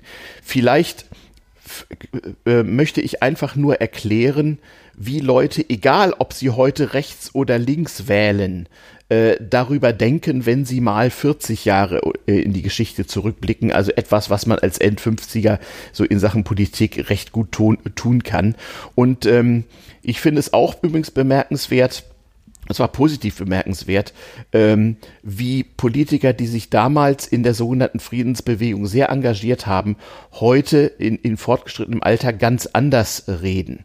Äh, ich möchte hier nicht Churchill und sonst was bemühen, das sind alles Plattitüden, aber mir, mir gefallen durchaus ältere Politiker, die Anfang der 80er Jahre bei den Grünen ihre politische Karriere begonnen haben, die heute sehr vernünftige Positionen äh, im moralischen und politischen Sinne hierzu äußern. Ich nenne hier jetzt mal keinen Namen, weil dann müsste ich wieder wen vergessen oder müsste wieder erklären, was an der Person, die ich gut oder schlecht finde. Ähm, es ist eben nicht so, dass alle doof sind und niemand etwas lernt. Ja, ganz Nein, im Gegenteil. Das, äh, Wir werden auch gleich noch über einen prominenten Politiker sehr, sehr herziehen. Das gehört ja auch zum Claim dieses, dieses Podcasts, aber das sei hier nochmal deutlich gesagt, ja. Äh, dann möchte ich, dann möchte ich auch noch eins verdeutlichen. Du hast, ja. du, du, hast, äh, du hast zu Recht angemerkt, dass es so äh, ziemlich hart an der Wutgrenze war, bei mhm. dem, was ich gerade gesagt habe. Mhm. Ich, äh, ich mache den, mache der Generation, die äh, nach dem Kalten Krieg groß geworden ist. Mhm. Überhaupt keinen Vorwurf. Mhm. Ein Vorwurf müsste man eher unserer Generation machen, mhm. die äh, noch wussten, was passieren kann mhm. und äh, das äh, genossen haben, dass man meinte, eine sogenannte Friedensdividende einstreichen zu können. Mhm. Ähm, was aber total vernachlässigt wurde. Mhm. Und das war ein Kardinalfehler, dass man nach immer weiter von dem Plan B abgegangen ist. Mhm. Ja, wir genießen so, wie es jetzt B, ist. wenn der Pazifismus nicht mehr funktioniert, ja. Eben, mhm. wir, wir genießen, wie es jetzt ist, aber wir müssen wir müssen darauf vorbereitet sein, dass uns irgendwann mal jemand kommt, mhm. der es mit Moral, Anstand und Völkerrecht nicht ernst nimmt. Genau. Und der auch nicht an Wandel durch Handel glaubt. Genau. Und in diesem, für, für den Fall müssen wir vorbereitet sein, so unangenehm das aussieht und Eben. so teuer das vielleicht sein mag. Genau. Und die Personalien Putin und Trump beweisen ja auch, dass dazu nicht irgendwelche Staaten groß und mächtig werden müssen, von wegen der Chinese wird uns überrollen und so eine Geschichten. Es reicht schon ein unangenehmer Regimewechsel in einem Staat, der uns in irgendeiner, in irgendeiner Weise nahe ist. Eben, ja, da hätte, es, es braucht ja auch bloß in Frankreich ein rechtsradikaler Präsident zu werden, was richtig, auch immer. Und für, und da, das ist, das ist, finde ich, ein klarer Fehler unserer Generation. Da mhm. hätte es mehr Warner geben. Ja, ja, ja. Ja, ja. das ist, äh, das ist so, aber, ähm, Vergossene Milch. Vergossene Milch hätte, hätte, könnte, wollte, mhm. aber, äh, wir können nicht mehr so weitermachen, wie wir die letzten 30 Jahre gemacht haben. So viel ist mal klar. Und äh, mhm. ich wage eine Voraussage. Mhm. Äh, Kanzler Scholz hat äh, in seiner Bundestagsrede äh, nach dem Einfall der Russen in der Ukraine ja also mit äh, einigen Lebenswügen konsequent aufgeräumt mhm. und hat einige Fragen brutal abgeräumt. Zum mhm. Beispiel Nachrüstung der Bundeswehr, 100 Milliarden Paket und so weiter. Mhm. Äh, ich bin mal gespannt. Mhm sobald sollte, so Gott es will, die, äh, die Lage in der Ukraine einigermaßen entschärft sein irgendwann, mhm. in welcher Art und Weise auch immer. Mhm. Und es dann darum geht, das äh, Paket, das man jetzt aufbaut, umzusetzen. Mhm. Da will ich mal sehen, wie Teile der SPD und der Grünen, nämlich die unteren Chargen, Mhm. die äh, gerne noch an den Lebenslügen hängen, die man gelebt hat, Ja. Äh, wie die versuchen, äh, ob und falls ja wie, die versuchen werden, das zu verwässern und Mhm. zu verzögern, Sand ins Getriebe zu streuen oder dann einfach ganz normal zur Tagesordnung überzugehen. Also Mhm. allein der Spruch zur Tagesordnung übergehen, nach der, Lied- es ist seit der äh, Zelensky-Rede hat er ja eine ganz besondere Bedeutung gewonnen. Und Ja. da bin ich mal gespannt, ob man die Erkenntnisse, die man jetzt gewonnen hat, ob Mhm. man bereit ist, die umzusetzen, wenn äh, salopp formuliert wieder ein bisschen Ruhe im Karton ist. Ja. Ja, ich habe so die Befürchtung, dass das nicht so leicht sein wird. mit Sicherheit nicht. Ich bin da auch auf das Feedback der Hörer gespannt. Es gibt ja nicht nur das Feedback, was äh, so, sozusagen auf den für uns eröffneten Kanälen zu diesem Podcast gegeben wird, sondern auch das viele persönliche, was ich so erhalte. Ich bin ja mal gespannt, was Leute mir dazu so sagen. Ähm, du, wir haben schon über eine Stunde, aber wir, wir müssen noch was machen. Wir hatten ja letzte Folge. wir, na- sind ja, noch- wir sind doch nicht fertig. Ja? Wir, Ja, genau. wir sind Wir- nicht zum Vergnügen hier. Nee, wir sind ja nicht zum Spaß hier, genau. Wir hatten ja eine riesen Politikerbeschimpfung und wir haben ja jemanden kurz, nur kurz erwähnt oder gar ausgelassen, der jetzt gerade nochmal äh, den vermeintlichen Schlussakkord gesetzt hat. Also wir hatten euch ja von Politikern erzählt, wo wir uns über Jahrzehnte gefragt haben, wie die es eigentlich geschafft haben, so lange irgendwie eine Rolle zu spielen, trotz äh, Dauerversagens. Also mein, mein Lieblings-Langzeit-Dauerversager ist ja Horst Seehofer, der nur wirklich in seinem politischen Leben nur Schaden angerichtet hat. Aber er soll eine schöne Eisenbahn haben. Ja, äh, äh, das allerdings in, in verantwortlichen Regierungspositionen. Äh, das geht zur Not auch ohne. Es gibt ja auch äh, noch eine weit üblere Liga von unfähigen und schä- schädlichen Politikern, die es tunlichst vermeiden, jemals Verantwortung zu übernehmen. Aber Beide, sie reagieren eine Stadt im Saarland vom Puff aus. Ich Genau weiß jetzt, auf wen du hinaus willst. Genau, denn Oskar Lafontaine ist mal wieder aus der, aus der Partei ausgetreten, diesmal aus der von ihm selbst gegründeten.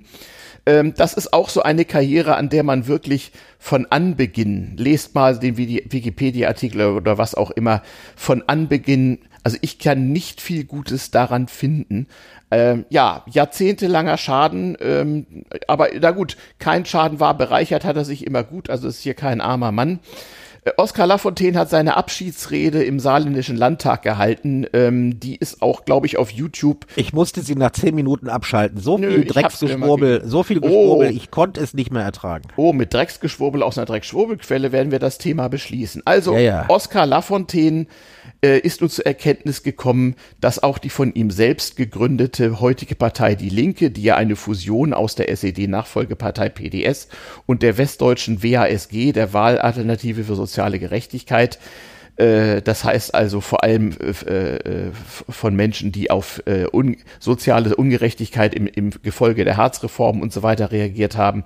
Aus dieser Partei ist er nun also ausgetreten, weil auch diese Partei nach der SPD seiner nicht mehr würdig ist. Man darf ja nun auch festhalten, Oskar Lafontaine hat ja unter anderem auch dafür gesorgt, dass die SPD nach Gerhard Schröder erstmal 16 Jahre weit weniger zu melden hatte, ob, obwohl sie ja fast immer in der Regierung vertreten war.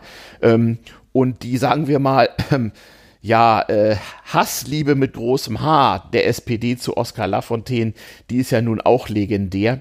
Also Oskar Lafontaine, warum auch immer, ähm, Totgesagte leben ja eigentlich länger und äh, es soll ihm ja auch öfter mal nicht so gut gegangen sein, hat es also nochmal geschafft und allen erklärt, warum sie doof sind und er der ein Alleinbesitzer sämtlicher Wahrheit und warum auch die, äh, äh, die Partei Die Linke äh, ihn nun Ja, wirklich nicht mehr verdient War halt hätte. wie Erhard Eppler immer nah an der politischen Wahrheit. Ja, all, alles nur noch einmal mehr zum Quadrat. Ähm, ich verlinke euch, wie gesagt, die, seine Abschiedsrede.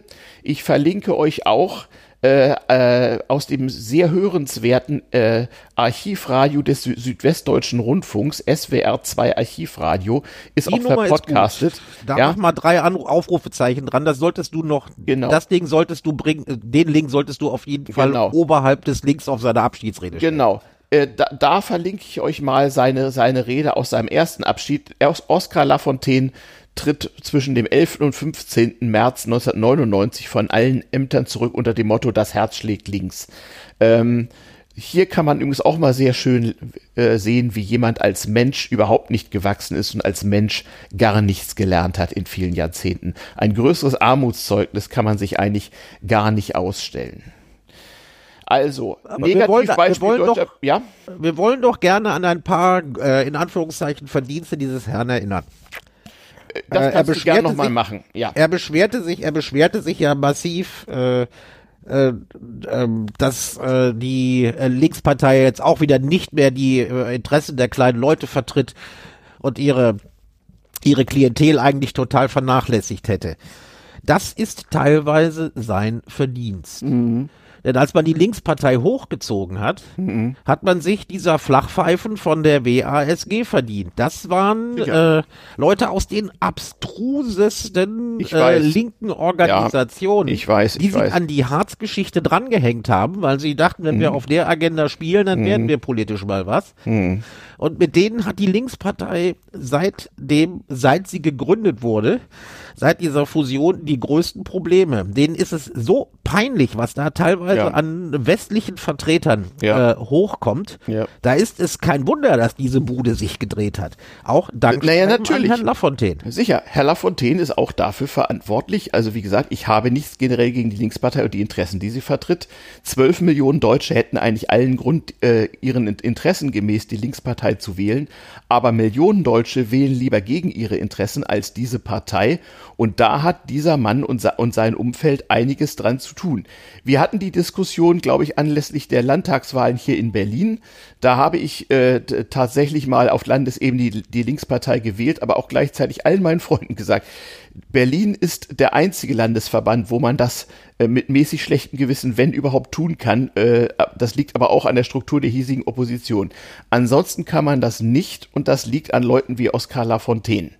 Das ist meine Meinung dazu. Äh, gehen noch mal, wir gehen noch mal ein Stück weiter zurück. Also Ja. äh, ich war ja mit meiner mit meiner Laudatio auf die WASG. Das ist ja so eine der jüngeren, eine der eine Ja, wir der sprechen jüngeren. vom Anfang der Nullerjahre. Aber bitte, für viele unserer Hörer liegt das in ihrer Kindheit und Schulzeit. Das darf man nicht vergessen. Eben, ne? also, aber wir, wir, wir müssen noch, wir müssen noch ein Stück zurück. Mhm. Also äh, Lafontaine hatte sich ja, hatte sich ja den, äh, hatte sich ja die, die den SPD-Vorsitz in einem Parteitag quasi erputscht. Er hat ja, Ja. äh, Äh, hat ja in der. Kampfkandidat, in der Kampfkandidatur, ich glaube, Herrn Scharping dann ja, rausgekegelt. ja, der nun gar Ähm, nichts taugte. eine ja. Mhm. ganz tolle Rede und das war auch sehr schön. Damit war er auf der Ebene der Bundespolitik angekommen Mhm. und hatte äh, eigentlich gehofft, er wird nochmal Kanzlerkandidat. Was er ja 1990 schon mal episch vergeigt hat. Was er 1990 episch vergeigt hat, ich bewege mich rückwärts. Das kommt in meiner Laudatio ganz weit vorne nachher.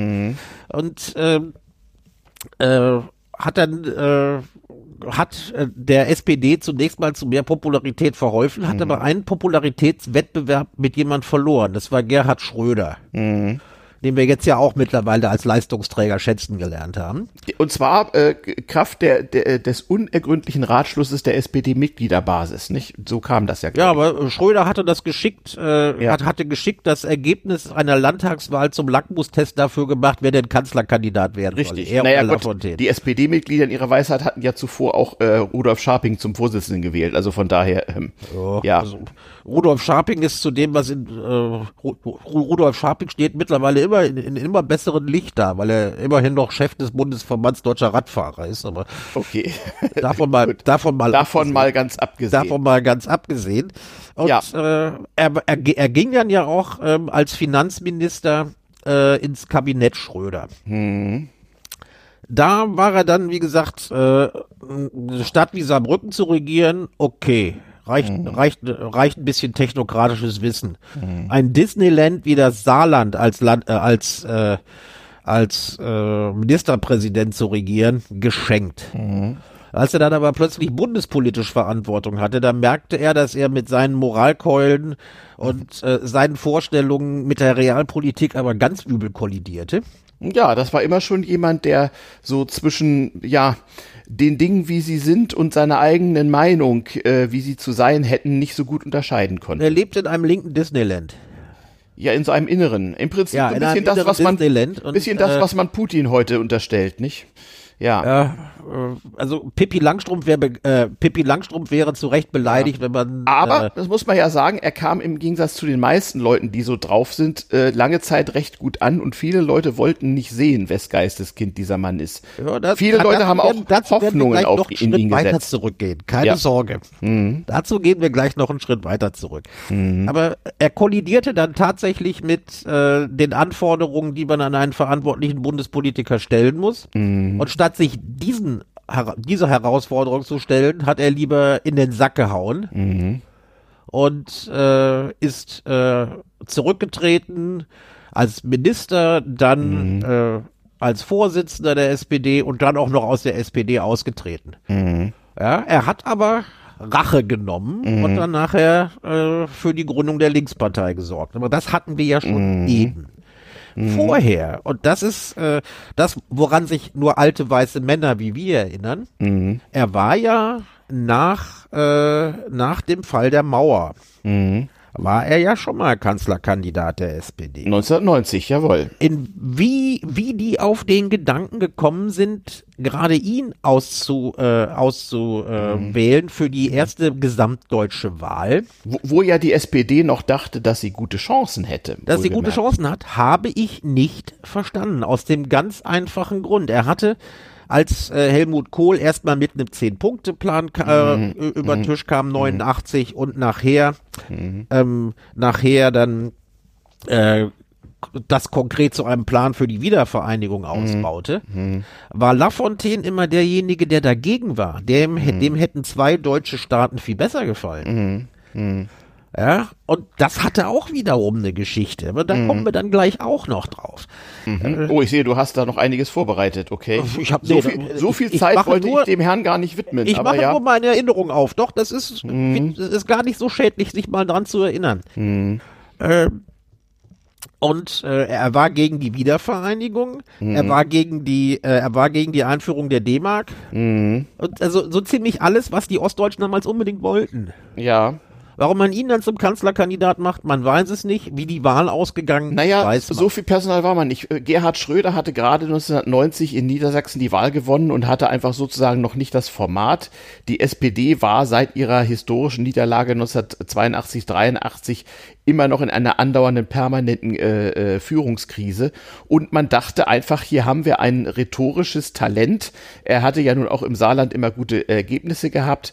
Ähm, und äh, äh, ja, er war sozusagen wohl auch der Mann, bei dem man, um den man nicht herumzukommen glaubte. Man Kann darf, man- auch, man darf man auch nicht, lassen, ja. ja, ja man, man darf auch nicht vergessen, ähm, die SPD dachte ja zu Beginn der ganzen Wendeentwicklung noch, dass sie eine große Rolle zu spielen hätte und dass sie in einer gesamtdeutschen Wahl womöglich die CDU überflügeln äh, würde. Dass das ganz anders gekommen ist, das äh, ahnten sie ja zu dem Zeitpunkt das nicht. zu dem Zeitpunkt nicht. Was Lafontaine hat es dann geahnt. Während seines Wahlkampfes wusste er zunehmend, äh, dass man nicht auf ihn hört. Ja. Interessant, und das ist das Letzte, was ich dazu noch sage, damit wir in, in der Geschichte noch einen Schritt zurückkommen. Ja. Äh, es gab ja ähm, nach dem Grundlagenvertrag mit der DDR, gab es ja viele Bestrebungen, die, Be die äh, Beziehungen der beiden deutschen Staaten zu normalisieren. Wandel durch Annäherung, genau. Wandel durch Annäherung, alles in Ordnung, dabei ohne großartig völkerrechtlich die DDR anzuerkennen. Das Genau. funktionierte nicht so. Aber Genau. man hat miteinander gesprochen, deshalb gab es ja auch keine, keine Botschaften, sondern ständige Vertretung. Genau, man hatte einen Workaround gefunden. Genau. Man hat einen Workaround gefunden und es gab ja auch Annäherung. Ähm, Genau. Äh, die auch den, äh, die auch, wie, wie hieß es damals, unseren Brüdern und Schwestern in der DDR durchaus genutzt hatte, In der obwohl Tat. die, obwohl sie die von der, obwohl sie die SED-Diktatur natürlich nicht abstellen konnten. Nein, natürlich nicht. Ja, Aber und- das war ja auch im Zusammenhang des, des großen Kalten Krieges, der atomaren Bedrohung und anderem zu Richtig, sehen. aber also es gab man, da- man muss es das in einen da wirklich- Zusammenhang stellen. Es Hm? gab da, es gab da wirklich Wandel und Mhm. es gab dann irgendwann haben sich dann ein paar Schlaumeier von der SPD Mhm. und von der SED zusammengesetzt Ja.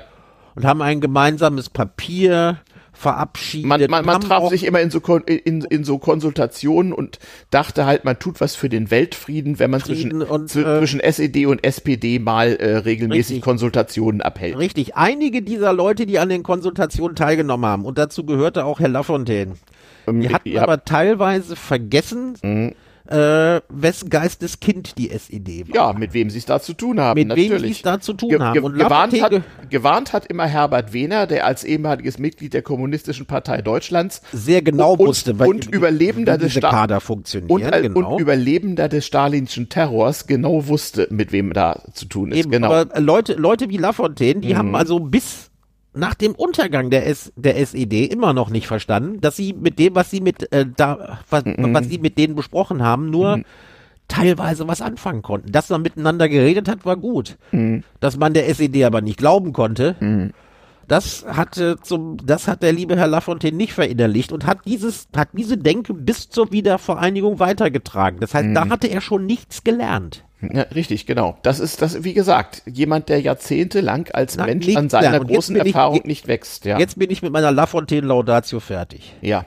Also sicherlich müsste ich lange suchen, um eine üblere Figur in der, in der öffentlichen höheren deutschen Politik zu finden.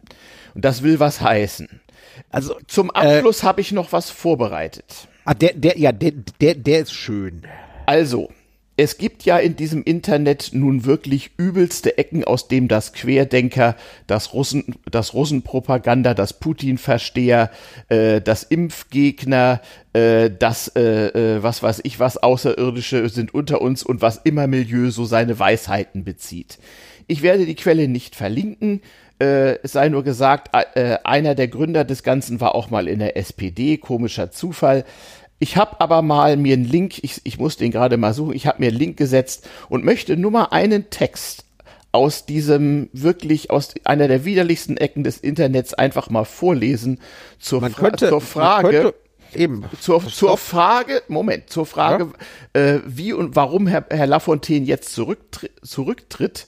Ähm, da sieht man nämlich, was Herr Lafontaine mit Leuten dieser Geistesrichtung eigentlich gemeinsam hat. Die äh, finden das nämlich gut, dass hier jemand nichts lernt und als Mensch nicht wächst yep. an seinen Erfahrungen. Erzähl, was wolltest du noch sagen? Nö, nö, also man sollte, man sollte vielleicht erwähnen, wie gesagt, wir werden die Quelle nicht nennen. Nein. Ähm, aber wir können sagen, dass sie eine der, eine der wichtigen Informationsquellen für Impfgegner, Querdenker, Querdenker, Putin-Versteher, you name it ja. you name it ist, ja. Äh, ja, die auch aus diesen Kreisen immer gerne zitiert wird. Und so ist äh, es. Und jetzt kommt, jetzt kommt die Weltverschwörung, die hinter, so. die hinter, die hinter Lappen also, steckt. Eine der, einer der ekligsten Ecken des Internets zum Thema Oskar Lafontaine und seines äh, zweiten Rücktritts in seinem Leben. Und äh, der zweiten Erkenntnis, dass die Partei, der bisher angehörte, seiner nicht würdig sei. Also, aus der Sicht mancher Beobachter mag es ein Zeichen von Wetterwendigkeit sein, wenn jemand zunächst aus der einen Partei austritt, deren Vorsitzender er sogar war, und dann aus der anderen Partei austritt, deren Gründungsmitglied und Vorsitz er war. Aber dieser Eindruck entspricht, äh, entspringt einer Täuschung oder einem Mangel an richtiger Einschätzung. Eigentlich sind die Entscheidungen von Oskar Lafontaine die konsequente, konsequente Folge einer Veränderung von Parteien in Deutschland. Also, Oskar Lafontaine hat in seinem Leben nichts gelernt, aber die Parteien um ihn herum schon und daher musste er austreten. Nun weiter, das wird als Tugend gesehen. Die konsequente Folge einer Veränderung von Parteien in Deutschland, die von außen bewirkt und gesteuert ist. Hier kommt also plötzlich mal eine unwidersprochene These Huxflux von links einfach mal in diesen Text hinein. Und die wird dann hier begründet, ohne den eigentlichen Grund zu nennen. Das ist keine Verschwörungstheorie, Nein, natürlich ist es eine, aber sie wird schön demontiert, sondern das Ergebnis einer kritischen und offenen Analyse der Machtverhältnisse in unserem Land und in der Welt. Hört ja die jüdische Weltverschwörung? Eben. Also, es ist keine Verschwörungstheorie, weil es eine Verschwörungstheorie ist. Machen Sie einfach das schon des Öfteren in diesen Seiten erwähnte Experiment mit. Versetzen Sie sich in, der, in die Lage jener, der in der, die in der Welt dank ihres Reichtums und dank ihrer militärischen Stärke und dank einer ausgeklügelten PR-Strategie das Sagen haben. Jüdische Weltverschwörung. Natürlich. Dann würden sie immer versuchen, in jenen Ländern, auf die es in besonderer Weise ankommt, Deutschland, Einfluss auf Medien und Parteien zu gewinnen, auf Verbände und NGOs und selbst gegründete NGOs sowieso. Nicht? Die NGOs sind ja der Sumpf, sagen die Verschwörungstheoretiker. Ja, und, und da steckt doch der Soros dahinter. Genau. Das doch alles. Genau. Und als Ergebnis findet das staunende Publikum dann Veränderungen bei den Medien und Parteien vor. Nein, falsch. Das Publikum staunt gar nicht. Es merkt gar nicht, wie in Deutschland zum Beispiel die CDU und die CSU von ihren sogenannten Sozialflügeln, Zitat, befreit worden ist. Sind muss es eigentlich heißen, aber richtiges Deutsch war ja noch nie die Stärke. Das Publikum darf gar nicht merken, wie zum Beispiel die SPD und die Grünen im Laufe der letzten Jahrzehnte verändert worden sind. Bei der SPD fing das schon 1972 an, hatte mit dem Rücktritt Brandts einen ersten Erfolg und ist dann systematisch so weiter vollzogen worden. Bis hin zum Beispiel zu einer Verteidigungsministerin und einer Vorsitzenden, die keinerlei Probleme mit massiver Aufrüstung haben. Ach ja, also äh, angeblich ist die Bundeswehr doch gerade total bankrott. Aber egal. Auch die Grünen sind von den Füßen auf den Kopf gestellt worden, kaum mehr wiedererkennbar. Und dann hat es eben auch die Linkspartei erwischt. Wenn man genügend Geld und Medienmacht hat, dann ist es ein leichtes, Politikerinnen und Politiker aus der gut überlegten, angestammten Progr Programmatik herauszubrechen, um zu fummeln und dann die ganze Partei mehrheitlich dieser veränderten Pro Pro äh, Programmatik und Attitüde zu unterwerfen. In diesem Prozess hat es Oskar Lafontaine eben zweimal erwischt. So ist das Leben in dieser sogenannten Demokratie. Sie ist fremdbestimmt und deswegen keine Demokratie. Noch Fragen? Genau. So. Also wie gesagt, die jüdische Weltverschwörung. Ihr könnt jetzt zurückspülen, ihr könnt es zurückspülen und euch nochmal anhören. Ja. Ähm, aber hier kann man am Beispiel der Kommentierung eines der übelsten politischen Lebensläufe Deutschlands des 20. und 21. Jahrhunderts äh, mal feststellen, was die Böswilligen aus dem Sumpf daraus noch machen können und was sie eigentlich mit Leuten wie Lafontaine gemeinsam haben. Und wie gesagt, dieses, diese Quelle ist eine der wichtigsten Informations, äh, mhm. in, in Informationsmedien für ja. das, für die ganze Geschwurbelblase. Genau. Und da steckt, da steckt alles drin, ja, also die übelsten antisemitischen Ver Verschwörungslegenden sind da genauso drin verarbeitet äh, wie der Dauerkonflikt in der deutschen Linken seit dem Zweiten Weltkrieg. Kannst du alles sauber die abhalten. sind aber jetzt schon ein bisschen weiter, weil man muss jüdische Weltverschwörung gar nicht mehr sagen. Die haben da schon einen eigenen Code für. Genau, Le Leute, die, die die Kontrolle über Geld, Macht und Medien haben. Ja, genau.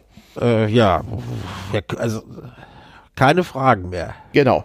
Das lassen wir hier mal so stehen. Spult zurück, hört es euch nochmal an. Ähm, und wie gesagt, wir, wir, verlinken das nicht. Man soll so etwas keine Bühne geben. Kommen wir zu den Notizen aus der Provinz. Wir wäre, haben, hm? wäre Berlin eine Kugel. Ja.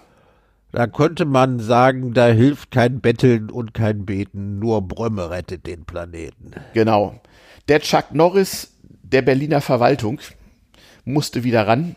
Der nicht in der Verwaltung ist, wohlgemerkt. Nein, aber naja, zu, ja doch schon, äh, zu, zumindest eine Verwaltungsführungskraft, die in Berlin eine große Ausnahme darstellt. Yep. Wir reden vom äh, inzwischen wohlverdienten Ruheständler Albrecht Brömme, ehemals Chef von, von THW und Feuerwehr. Ähm, der sich zum ersten Mal äh, Meriten dadurch verdiente, dass er aus Anlass des Flüchtlingszustroms 2015 ganz schnell Unterkünfte aus dem Boden stampfte, der 2020 die Impfzentren aufgebaut hat und auch jetzt wieder fleißig dabei ist, äh, in Sachen Ukraine Hilfsstrukturen aufzubauen. Der Mann, wie gesagt, ist sozusagen der Chuck Norris und das äh, personifizierte Gegenteil der, der Berliner äh, Verwaltung. Der ansonsten hier äh, äh, sattsam bekannten Verhältnisse in der Berliner Verwaltung. Genauso ist es.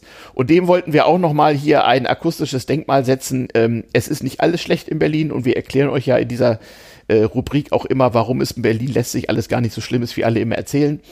Aber wenn es mal drauf ankommt, dann braucht man auch mal den, äh, ja, nicht Politiker, sondern den Verwaltungsrentner, der es nochmal richtet. Dann holt man, also wenn in Berlin die Scheiße in den Ventilator fliegt, dann hilft sagen. nur einer, dann holt man den ollen Brömme. Genau. Mit dem Namen schon klasse. Ja, den, ja. Ollen, den ollen Brömme, ollen Brömme aus dem Altersheim und der ja. darf, der darf dann richten. Dann äh, kriegt er auch wieder Entscheidungsbefugnis. Genau. Und er schafft es relativ schnell, ja. was auf die Beine zu stellen komischerweise, obwohl ja ansonsten das gesamte politische System von Berlin äh, eigentlich auf Entscheidungsineffizienz getrimmt ist. Ja, aber also der, der, der, gute Herr Brömme war der Chef der Berliner Feuerwehr, war bei seinen Leuten. Jeden. Ja war bei seinen Leuten enorm angesehen. Richtig. Und hat, wenn irgendwo ein Missstand war, auch kein Blatt vor den Mund genommen. Der hat Nein. sich für seine, der hat für, der hat sich für seine Leute eingesetzt, galt allgemein als super kompetent, wird ja. von denen immer noch hoch verehrt. Und er war schlau. Immer dann, wenn die Kacke mal wieder den Ventilator zu erreichen äh, drohte und er gerufen wurde, hat er sich zunächst mal vom jeweiligen Senat dann, dann auch die Zusicherung eingeholt, dass er jetzt mal machen dürfe. Der, hat, der hat gesagt, ohne Carte Blanche arbeitet er nicht. Punkt. Genau so ist es. Und das hat tatsächlich sehr, sehr gut funktioniert. Deswegen kommt hier auch weiterhin morgens sauberes Wasser aus der Wand, ist doch auch schon mal was. Ja, wie gesagt, wir zählen zusammen. Hm. Feuerwehr, dann Flüchtling, hm. Flüchtlingsunterkünfte äh, Impfzentren. Dann das äh, Corona-Notkrankenhaus ja. aus, dem, aus dem Boden stampfen, binnen weniger ja. Monate ja. funktionsfähig. Ja, in der Tat. Dann konnte Brömme wieder mal ein bisschen konnte Brömme mal wieder ein bisschen Ruhe stellen und mhm. jetzt mhm. ist natürlich die Berliner ist die äh, Berliner Verwaltung komplett überrascht mhm. über die Ukraine-Flüchtlinge konnte ja. man ja nicht mit rechnen konnte man konnte ja niemand mit rechnen ja und ja. jetzt muss äh, weil es von den Aktiven äh, in der Berliner Verwaltung keiner schafft muss wieder Brömme in die Telefonzelle sein mhm. Superman-Kostüm anziehen genau und wenn Brömme das macht ich glaube der hat denen gesagt carte blanche, ich mache das, wie ich will und wenn ich sage, dann macht ihr das auch. Genau. Und dann kuscht jeder stramme Senator und lässt ihn machen. Ja, vor allem auch in der Verwaltung weiß man, dass man sich mit dem Mann nicht anzulegen Mit Räumen braucht, sollte ne? man sich dann besser nicht Nö. anlegen. Das heißt, Nö. irgendwelche Zuständigkeitsdiskussionen oder ich muss erst den Personalrat fragen, ja, das äh, zählt dann nicht. Nee, wahrscheinlich eher nicht. Also, wenn ihr Lust habt, googelt mal Albrecht googelt Brömme mit OE.